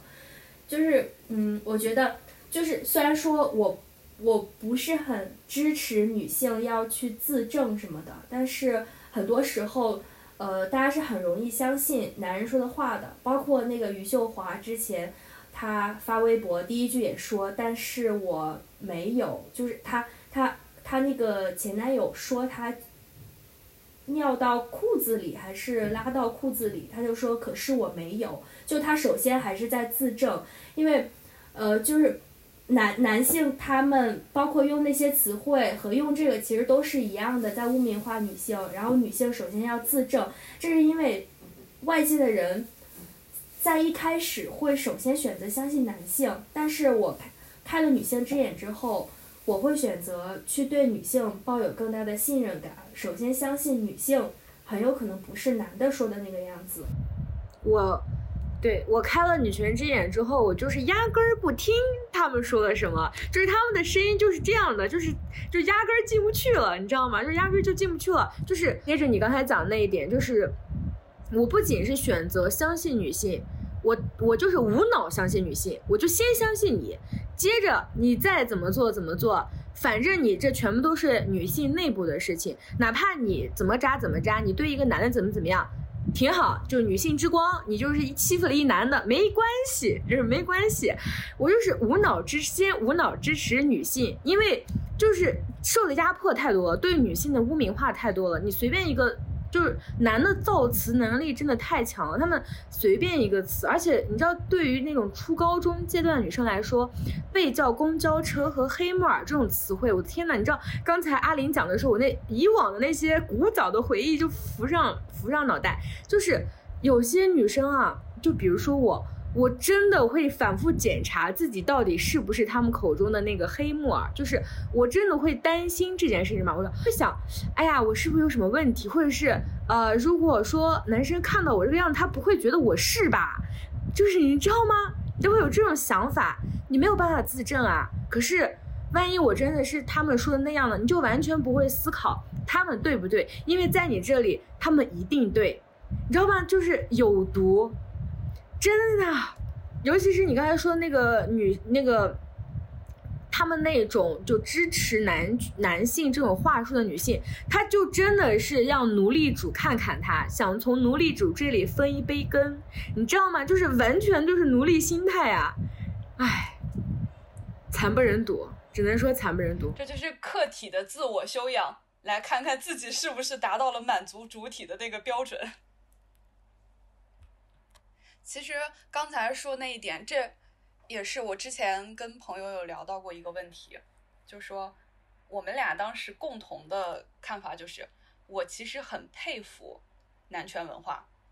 就是你居然可以做出来这么一套东西，自上而下，全球古今中外全部通用，而且与此同时，女的都去相信这一套。我觉得有一点就是，今天其实那个有一个问题，我一直还蛮想蛮想提到的嘛，就是说，嗯，嗯作为一个女性，你感受到的最牢固的规训是什么？这些规训，我觉得最牢固的规训不在于这个社会它塑造那些规训，而是内化在你心里的你自己对自己的规训。你自己在那里想，我这样穿是不是不对的？我这样做是不是不符合女性所谓女性社会意义上的女性性别的一个定义？我这样做是不是出格了？是不是不对？我是不是得罪别人了？我是不是说话应该更温和一点、更礼貌一点？我是不是不要激怒男的？我是不是应该对他不要用那么直接的方式拒绝？这种内在的规训，其实是力量很大的。所以很多时候女性感觉到的，哎呀，我穿衣不自由啊，我什么不自由，什么不自由，这是社会文化外部的规训内化到你内心里后的一个体现。就是这一点，就让我真的觉得很佩服。你就真的一套东西，古今中外全部通用，而且就连女的都会去相信这一套，太难了。对这一套这一套东西，其实是其实是很厉害的一个制度设计来的。所以说，就我觉得一定程度上，这个男权文化其实是很精妙的一种文化，因为呃，如像像前面所提到的，说什么，嗯，我们是不是能够在不被父权制伤害到的情况下，认识到父权制的规矩？不可能的，不可能的，因为我们就是父权制的一部分，我们身处，对我们是身处其中的。你想，这父权制，如果说这个世界上只有男人，这个父权制，这个男男权文化，它也构建不起来的，对吧？也是同样的，因为有。就如果只有奴隶主，这奴隶制文化它也构建不起来，它的那个社会制度，那些呃上层建筑也是构建不起来的。那为什么现在能构建起来？就因为有女的呀，有女的在，我们就是这个组成部分。你不被伤害到，你怎么会知道这个东西存在呢？你本身你可能都意识不到这个东西存在。所以我们说用开眼，就是因为你是看到了跟以前不一样的东西，你以前觉得这些东西是正常的。如果说有一个人，他能够完全以置身于人类世界之外的一个视角来看，可能是很容易能够看到人类女性、人类雌性的失权的，对吧？你生育小孩不能不不能完全算你自己的小孩，你的呃经济、社会地位各种方面都有比你更加强势的一个男性群体压在你头上，所以就如果说你置身于人类世界以外，就很容易的会发现女性的失权失权。但是现在，在这个人类社会之内，我们就是父权制的组成部分，没有我们就没有父权制，所以所以是会很难很难意识到的呀。就如果不会受到伤害的话，怎么会意识不到呢？就就怎么会意识到呢？对，接着刚才阿玲说的这个意识到、意识不到，然后从而怎么样子去获得，就没有办法去意识到这个问题这一点。接着说的话，这就是为什么我们需要不断的重复，就是要不断的去讲，不断的重复。我们先把我们的个体经验讲出来，然后呢，去让更多的人去相信它就是这样的。就是可能确实没有办法让更多的人立刻去觉醒，或者是立刻去看到这个父权制的阴谋，但是至少哪一天他在遇到这个问题的时候，他在遇到这个伤害的时候，他他能知道原来别人已经这样讲过了，原来已经被提醒过了。就这就跟很多呃，我因为我感觉我现在是呃在做性别分离这件事情啊、当然我的朋友们他们除了女同女权之外，当然。朋友里面女同女权还是少数嘛，大家大部分的就还是异性恋女权。就我在和朋友们交流的时候，他们确实是呃不理解我为什么把这个事情要做的这么彻底。他们会觉得我是在逼自己或者怎样。其实我完全没有在逼自己，就是因为我在认识到了这个父权制的这个问题之后，我再去解剖我和男性的关系，我觉得对于我个人而言是个触底反弹的过程，因为我之前太爱男了，你知道吗？就是我甚至和好几个朋友在聊天的时候，可能我们一周的聊天如果是二十个小时，妈呀，可能十五个小时都在聊男人，你信吗？就是一直在研究自己怎么样子才能够这被这个具体男性喜欢爱戴，去研究疯狂的去研究他的一言一行，就是你知道，你知道，就是触一种触底反弹，就你觉醒之后，你再去看这代看待这件事情的时候，你就觉得我为什么要一直去着眼于他的眼里的我是怎么样的？就是我为什么不多想想我眼里的我自己是怎么样的？为什么要一直把那个评价标准要让渡给别人？就是在这个过程中，我觉得对我自己而言是，我根本再也不会相信所有，就是我不我不相信这个世界上会有一个更好或者是什么良配之类的这些话术，就完全不可能。对于我个人而言，就是我已经没有办法去，嗯，关心、喜欢、爱戴一个具体的男性了。这我觉得这也是嗯他们塑造的这个文化的一个后果，对他们来说是一个后果来的，就是他们太过于强调这个男性共同体了。他们对待女性的时候是采用的这种分离、分离、离间女性的这样的一种措一种措施和策略。对对对他会讲，你跟别的女生不一样，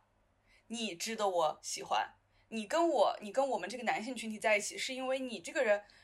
坦率、真诚，不会勾心斗角，跟一般的女生不一样。他们会采用这种性别分离的这种方式，这种呃，去他们会采用这种离间女性的这种方式。所以女性群体其实在一定程度上来说是很割裂的。第一个是这种女性利益的一个割裂，但这种女性群体利益的割裂呢，我觉得是正常的，因为在男性群体里面，它也会有利益的冲突，对吧？这个应该是正常的。那还有一部分的割裂呢，就是建立在男性评价标准之上的这种割裂，就是满足了男性标准的、满足男性需求的那一部分女性和没有满足的那些女性，或者说呃结了婚的一些一部分女性，或者说一直是单身状态，没有跟男性有亲密关系建立的这样的一些女性，就这些女性之间的这个冲突，其实是完全来自于男性的一个呃这种割裂的这种策略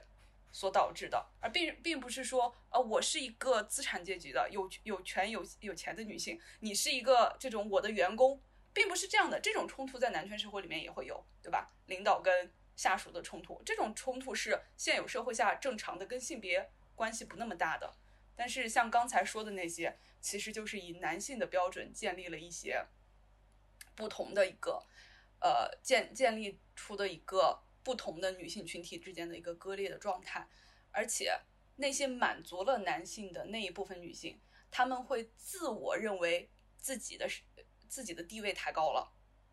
自己有权去指责其他女性了。这就是我们所说的那个大婆教的一个来源嘛，因为他们跟男人绑定起来了，他们就天然的认为自己的权利可以去讲别的女性，就是你这个人，比如说知三当三，或者说你这个人年纪大了没人要，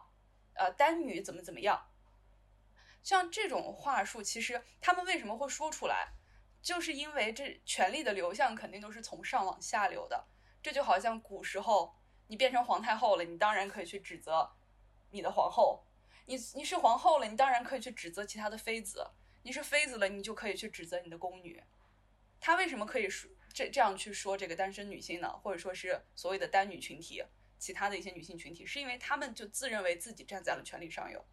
而我们的思考框架、思考模式是不一样的。是我觉得啊，女性是共同体啊，单女获得的利益，单女争取来的利益，难道你作为一个女性，你不是也应该能够享？就是享受得到吗？你为什么会去反驳单女呢？你为什么会去反驳激进女权呢？因为他们去闹事，你获你获利啊！这种方式这种事情，你沉默就好了。你为什么还要跳出来去指责呢？因为他们自己认为自己在权力上游，因为他们自己其实已经和男性利益已经捆绑了。刚才你说的那个大婆教是一种，还有一种是最近放学以后和那个啥那个 Gaga 他们的那个事儿。就之前好像在群里面分享过，就是有一个自称就叫杨哥什么巴拉巴拉的一个呃主播，也是因为他的他在批评这件事情嘛，然后他的批评本身，我觉得。呃，我不想不想去评论这个事情，但是他的评论里面他就说，他那句话真的非就点燃我了。他说的是，呃呃，我是女的，呃，但性格很爷们儿。然后接下来巴拉巴拉巴拉，你知道吗？我就觉得有一类是大婆教，有一类是这种人，你知道吗？他自称自己是哥，自称自己很爷们儿。他这种潜意识，女的不这样，就是女的身上那些呃乱七八糟的缺点我没有，我是很爷们儿的。所以说他是自自动的去向这个男权靠近，他想从这里分得一杯羹，让我觉得非常的可笑。他们欢迎你吗？他们会真的给你这个利益吗？希望这对他来说只是一个过程，他会意识到，就像前面说的，你可能没有经历过这个过程。有些人就比较笨一些，他不经历这个过程，他就是意识不意识不到这些。我觉得，嗯，有一些女性她是会经历到这样的一个。呃，经历这样的一个过程，就自称自己是哥，自称自己是爷，觉得自己是一个很是，对。林阿林刚才说的特别好，就是我们还是得相信他们处在一个过程中，不能这样子以一个过来人的这种视角，感觉是在批评这种个体的女性。我觉得我们还是要站在呃批判整个结构的这种框架下，还是不要去批判具体的个体，就是。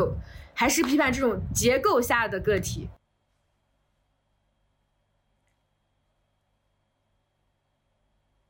对我为为啥会说它是一个呃过程？是因为女的从小就是零点五个人，男的才是标准人。所以有时候当你在探寻自我的时候，你就会我也想成为一个标准人，我也想成为一个一个人，而不是零点五个人。那我要去怎么做呢？我就是去做男人做的事情，我甚至要做的比男人更好。我就要证明我像个男人，或者我是个男人，或者说我比男人还要男人这种状况。所以他，我觉得这可能是一个阶段，因为因为我觉得他很快就会意识到男性群体不会欢迎他的。我觉得这这个想要去用这种方式，对，想要去剥夺自己原本女性的这种性质和身份，去把自己变成一个完整的人，也就是说男人的时候。的女性，这些女性她最终还是不会受到男性群体的欢迎的。就你，她她会碰壁的，所以希望她最终还是能够醒来，开女权之眼看世界。对，因为男性的话就很很容易这样嘛，他们从小就是一个完整的。就一个人，但我们不是，所以这一点也跟我以前就是看耽美的时候，开始看耽美的那个初衷其实是一样的。我不想看那些小情小爱、打打闹闹的那种言情文章，好智障啊！就没有人谈恋爱会是这样的，谈个恋爱谈的脑子都没有了，为什么要给我看这种东西来侮辱我的智商呢？那怎么办呢？当时呢，就是因为 B 就是所谓的 BL 这种耽美文。有很多很多很多很好很优秀的文章，在这个里面我可以看到，大家不光光是在谈恋爱，还有各种各样的家国情怀，有各种各样的问题，就每一个人物都好饱满。我觉得我对我就是想看势均力敌的爱情，我为什么我？但是我为什么只能在 BL 里面去找到这种势均力敌的爱情呢？这当然也是后知后觉的再次去反思自己的一个过程了。就为什么当时会去觉得这些东西安在两个男人身上的这样的爱情故事就是很好的、很饱满的、很丰富的，因为男人是完整的。如果你让两个女人去做这个事情，大家就会啊，女的也可以这样吗？所以就是这其实就是我最开始的，也属于一个向男性的那个一一个男性一个人的那个标准去靠近的一个过程，然后逐步意识到啊，那也是因为这个社会默认了男人才是完整的一个人。所以说需要，呃，需要需要去向他去靠近，然后这样才能看到完整的、饱满的、丰富的人生，而女的就不行。这这这女的为啥老说女的是不完整的呢？确实在一定程度上也是的，就是这个社会会说你是不完整的，因为你不是男的，那怎么办呢？那你只有生个儿子你才完整了。所以就有不是也有那句话说儿子是母亲那个。呃，儿子是母亲，就是延延伸出来的阴茎，其实就是这样的一个道理。因为你一生都是不完整的，你一生都在寻找那个自我。只可惜，就男的的自我从生下来，大家就就在教他如何去抓住自己的自我，而我们没有，到处抓，抓不到怎么办？那就只能在男人那里找嘛。因为你看男人活得多丰富，多饱满，那那要不然就找爹，要不然就就找男朋友，要不然就生儿子了。说到这个找到自我，呃，以往的女性她们都是通过呃生儿子、找爹、找男朋友这种方式，但是我们现在认识自我的方式很简单，非常简单。朋友们，开女权之眼就能够帮你解决一切问题。就是我觉得我的自我就是通过开女权之眼找到的。就以前你可能觉得，呃，怎么没自我？我如此有独立意识，我的我的想法如此，就是感觉自己非常饱满。但是你开了女权之眼之后，你才能够看到自己所处的位置是怎么样，自己作为个体在这个环境中是怎么样，为什么社会对我的期待是这样，就是它能够帮你找到。嗯，世界或者是社会想让你做的这些路径之外的其他可能性，你会非常非常的专注于你自己，你会想你想做什么，而不是别人想让你去做什么。我觉得话题到这里呢，就到我们 就到我们最后这个点了。作为个体来说，我们如何去践行女权？因为我之前在想到这个问题的时候，我自己其实是非常混沌的，因为我其实也不太清楚我自己怎么样去践行女权，因为就是打拳这个事情，好像有的时候会觉得没有意义。我真的好想找一份打拳的工作，你知道吗？之前，但是我试了，你知道吗？完全行不通。就这这玩意儿，首先它不挣钱，我也能忍，但是它完全没有合适的岗位给你提供，哪怕有，我也不够格，所以这条路就 pass。但是你如果说，呃，但是打拳现在在我的日常生活中占据非常大的一个比重嘛，而且我能够通过它获得很多东西，就是它是我现在生活中唯一愿意主动去学学习的东西，然后我就会觉得，嗯，我怎么样子去把它打得精彩？就感觉好像只能通过播客就是输出，这当然是一个很好的方式，但是感觉还是那么的不太够。就像之前我和呃穗姐讨论的一样，就是嗯，穗姐是觉得很可能就是目前我们个体做的仅靠愤怒好像没有办法解决任何问题，而且它确实会带来另外一个程度的内耗。可是能怎么办呢？就是觉得那我们作为一个个体能怎么办呢？我是在思考这些问题的时候。我就有一天就突然觉得，嗯，作为个体的话，你过好自己就行了。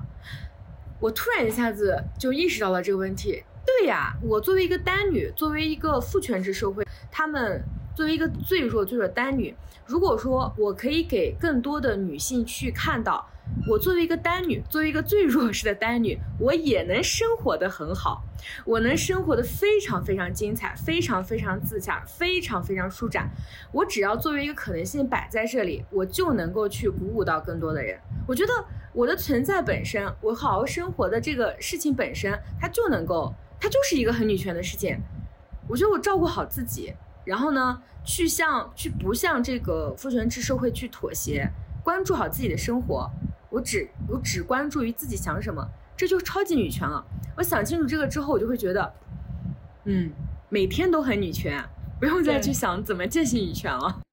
对你说的，对拳皇刚刚说的，其实我们一直在说开女权之眼，其实首先是就是我本位嘛，就像李文老师之前就是刚刚更新的那个播客那期说，首先是我本位，然后你是一个女性才是女本位。所以是开女权之眼，某种程度上程度上就是开自我之眼。然后刚刚拳皇也说过，嗯，比如说我们女性啊，比如而且是如果是异性恋女性的话，是为了讨好一些男性，以男性的这个凝视下去做了一些事情，才会呃失去自我。其实不光是因为你会讨好男性才会失去自我，假使假使你是一个同性恋女性，你如果是为了去讨好一个。女性，你也会失去自我，不，并不是因为你不去异性恋，你才会，你就就就是一个唯一的解决途径。你假假假如说你是一个同性恋，你依然会不那么就是失失去自我的，失去这个我本位。所以说，嗯，除就是怎么说呢？我想说，抛开这个就是男权之外，即使你逃开了这个男权之外。你还是如果没有意识到是自我的一个觉醒，你依然还是会把自己困，就是困在一个就是自我审视的一个情况下。你只有意识到你把自我放在第一位的时候，你才会觉得自己人生才会过得轻松，才会不被别人去呃裹挟，就是按照自己的思维方式去生活。我觉得这才是一个就是一个女性吧，作为就是开开眼一个真正的一个生活的一个方式。但是我有一个问题，就是嗯，就是我感觉我们在就会在成为女权，就会意识到，如果按完全按照社会对我们的要求去生活，可能是一个吃大亏的事情，就是可能会让自己过得很不舒服。但是，嗯，我同时也觉得，当我有了这样一种女权的视角之后，我会我反而会因为有了这样一个视角而在很多时候感觉到不开心，就是因为我能够看到一些事情，我我很明显的感受到了以前没有感受到过的这么强的呃意志或者说呃压迫之类的，但是我无能为力，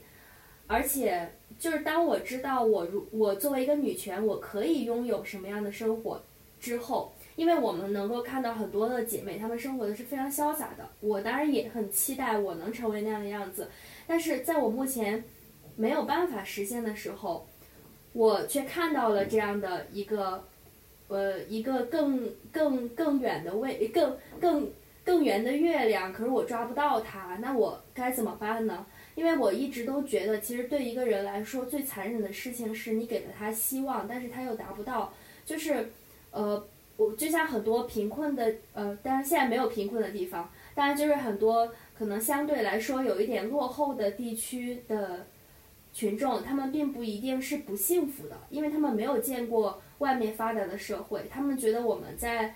这样一个小山村里面过着我们这样的生活，我就能吃饱饭就已经。还有我有朋友，她很明显不是一个女权，但是她通过。跟一个还不错的男呃男性结婚，然后她包括现在也生了孩子，然后她也觉得她的生活是让她很满意，她也感觉到很幸福的。那就是这样，就会让我产生一个很大的问题，就是，嗯，我觉得可能也会有很多已经对自己状态很满意的不是女权的朋友会有这样的问题，就是女权能够把我的生活改变得更好吗？我就我就说一句一一段，就是你刚说的最后这个落实到你最后这个点，你觉得不女权的人看到就是他觉醒之后，他一定能过得更好吗？这个问题啊，我觉得他的他的回答有一个思路是，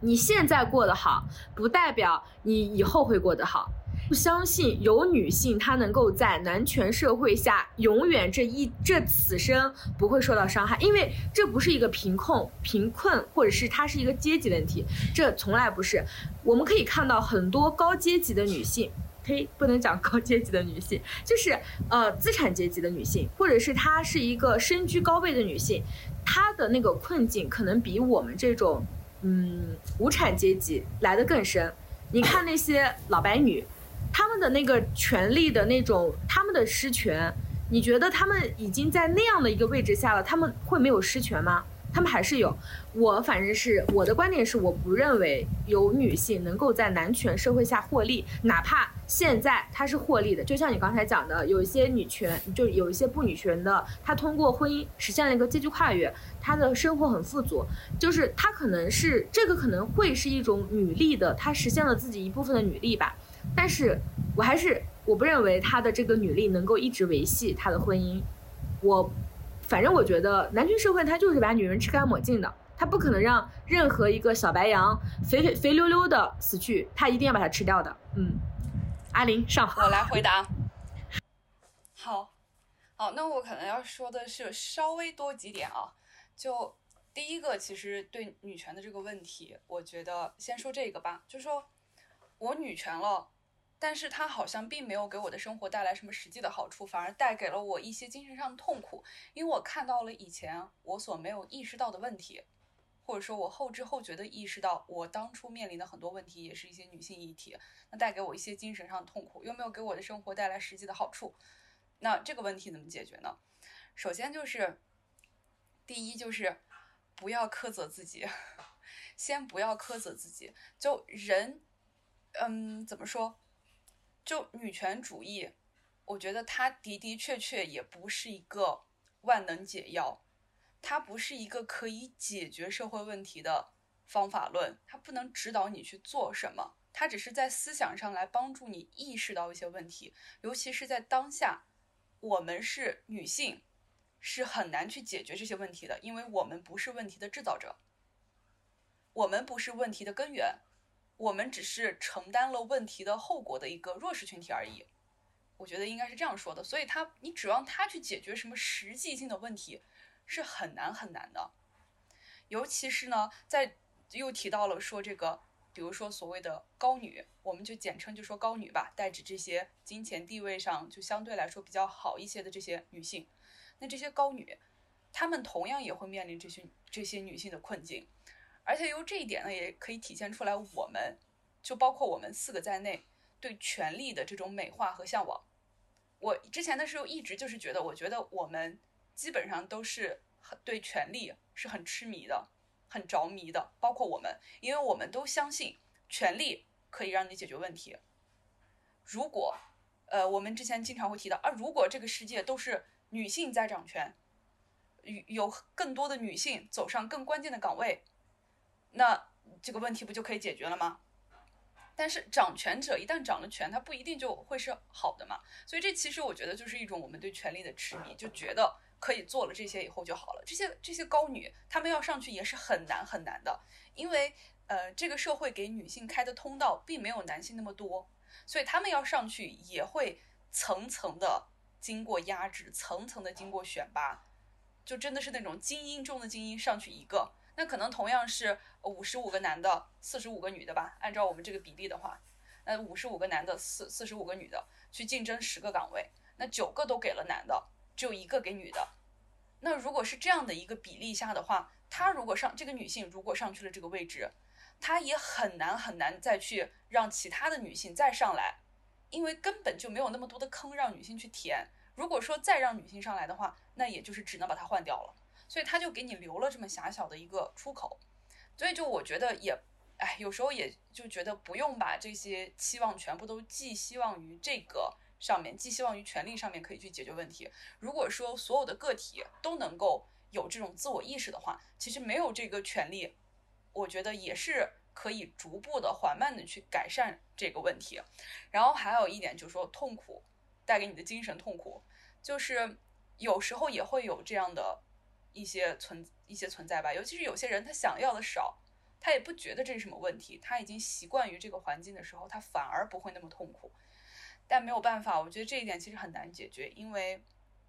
你要想清醒，你就必须是痛苦的。如果你很快乐的话，你怎么可能会怎么可能会清醒呢？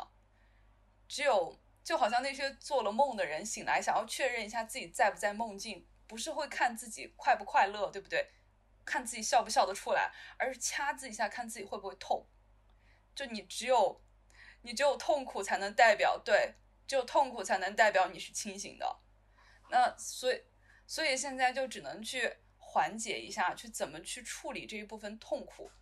所以就是我开始说的第一句话，怎么去缓解这些痛苦？就是不要苛责自己，因为这些问题不是你造成的。没有更多的女性在关键岗位上，不是女性造成的。就是她们过得很开心，也挺好的呀。作为一个女性个体，她过得很开心也挺好的，也没有关系。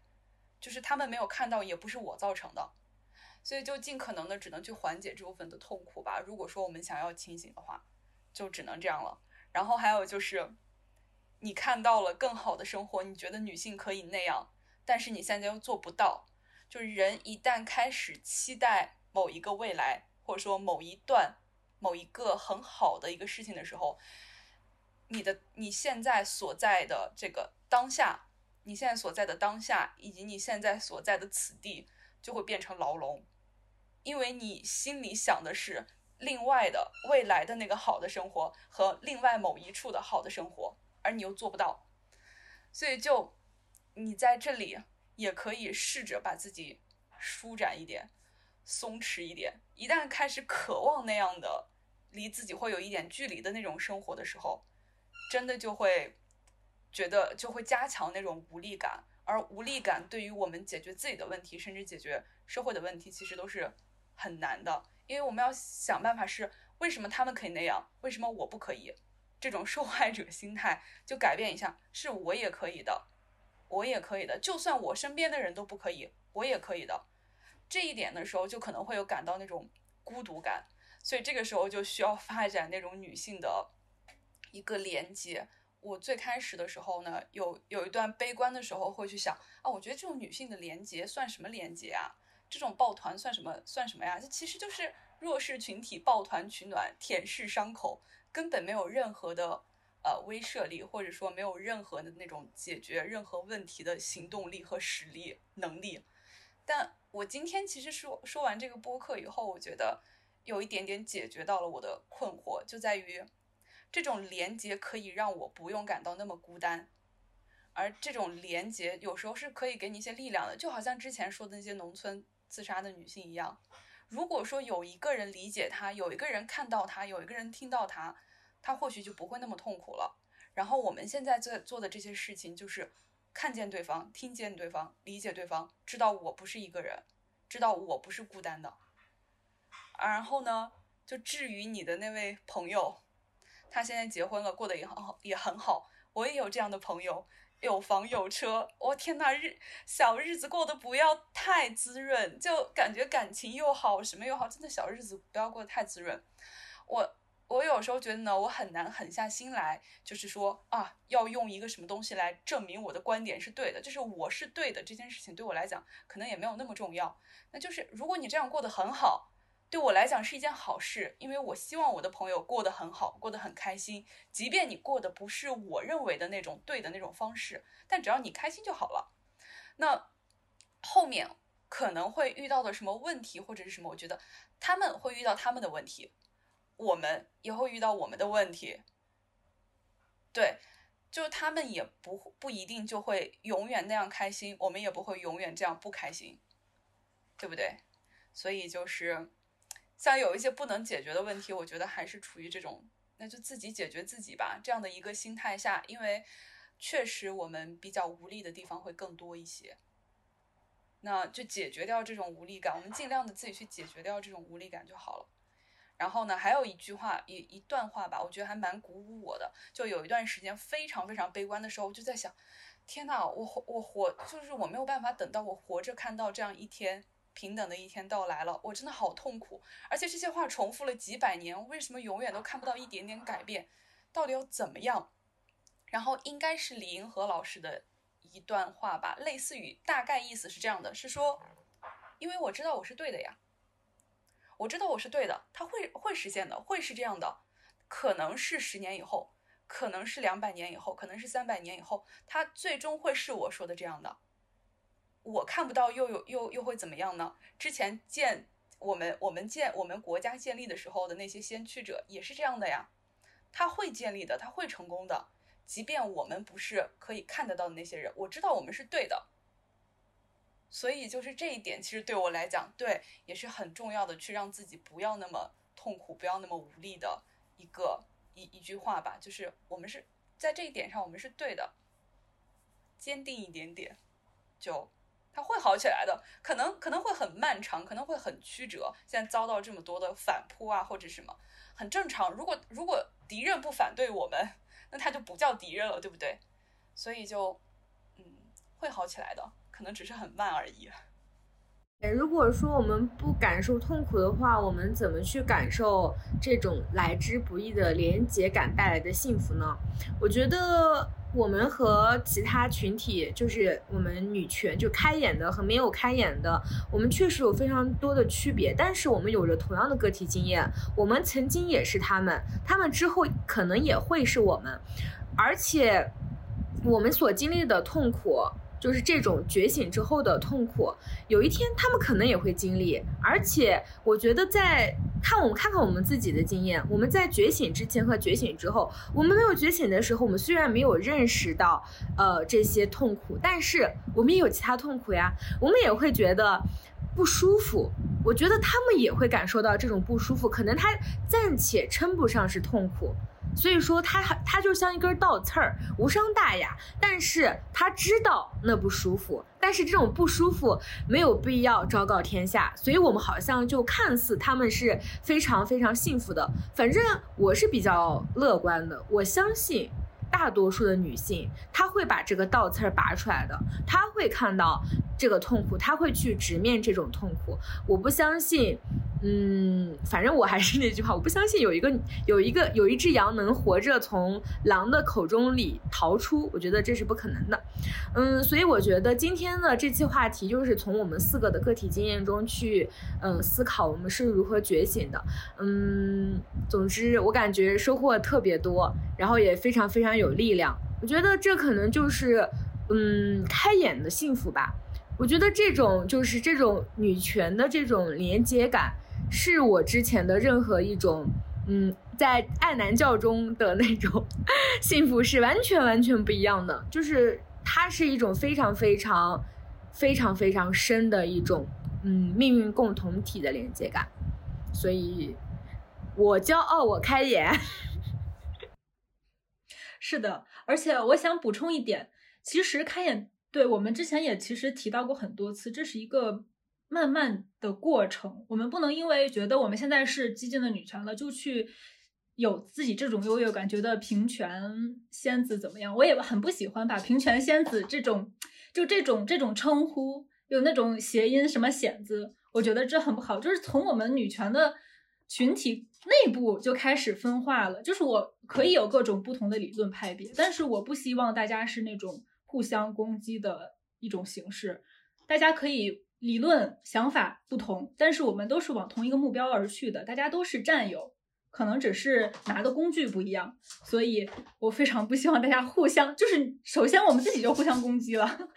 也不要去陷入陷入那些对男人见女权的那些标准之中。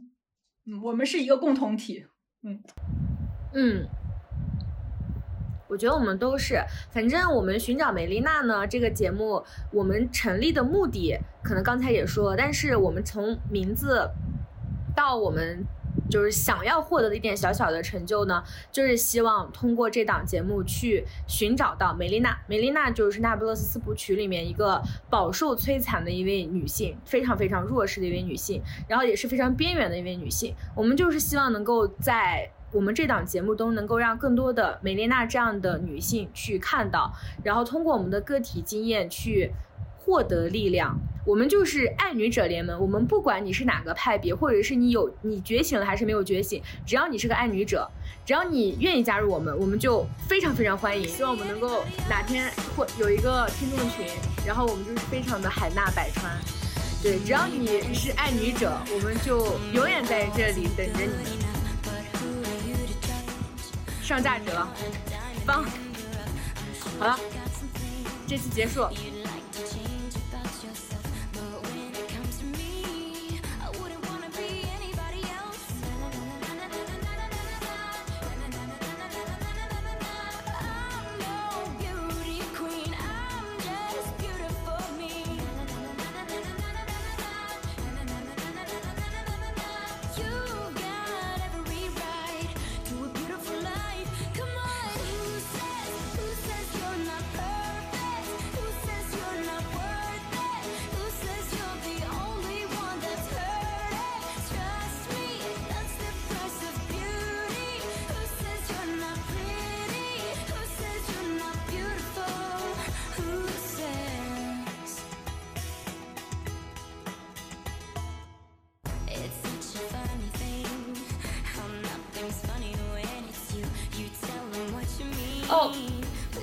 我要趁机，我要趁机说，我要趁机向依林表白。就是之前我还跟我还跟我朋友说，我有我们班有一个同学，我特别想跟他做朋友，但是我不知道该怎么做。然后我我我我朋友就跟我说，你就主动跟他说话呀。然后然后后来就是前几天我还跟我还又跟他说，我我现在跟这这个同学已经是朋友了，就是依林。真的好棒啊！我觉得我们女孩子太美好了。我之前也是，我也之前也是特别喜欢依林，但是我不知道为什么，为什么我们总是会有这种害怕主动这种想法，害羞，就好害羞啊。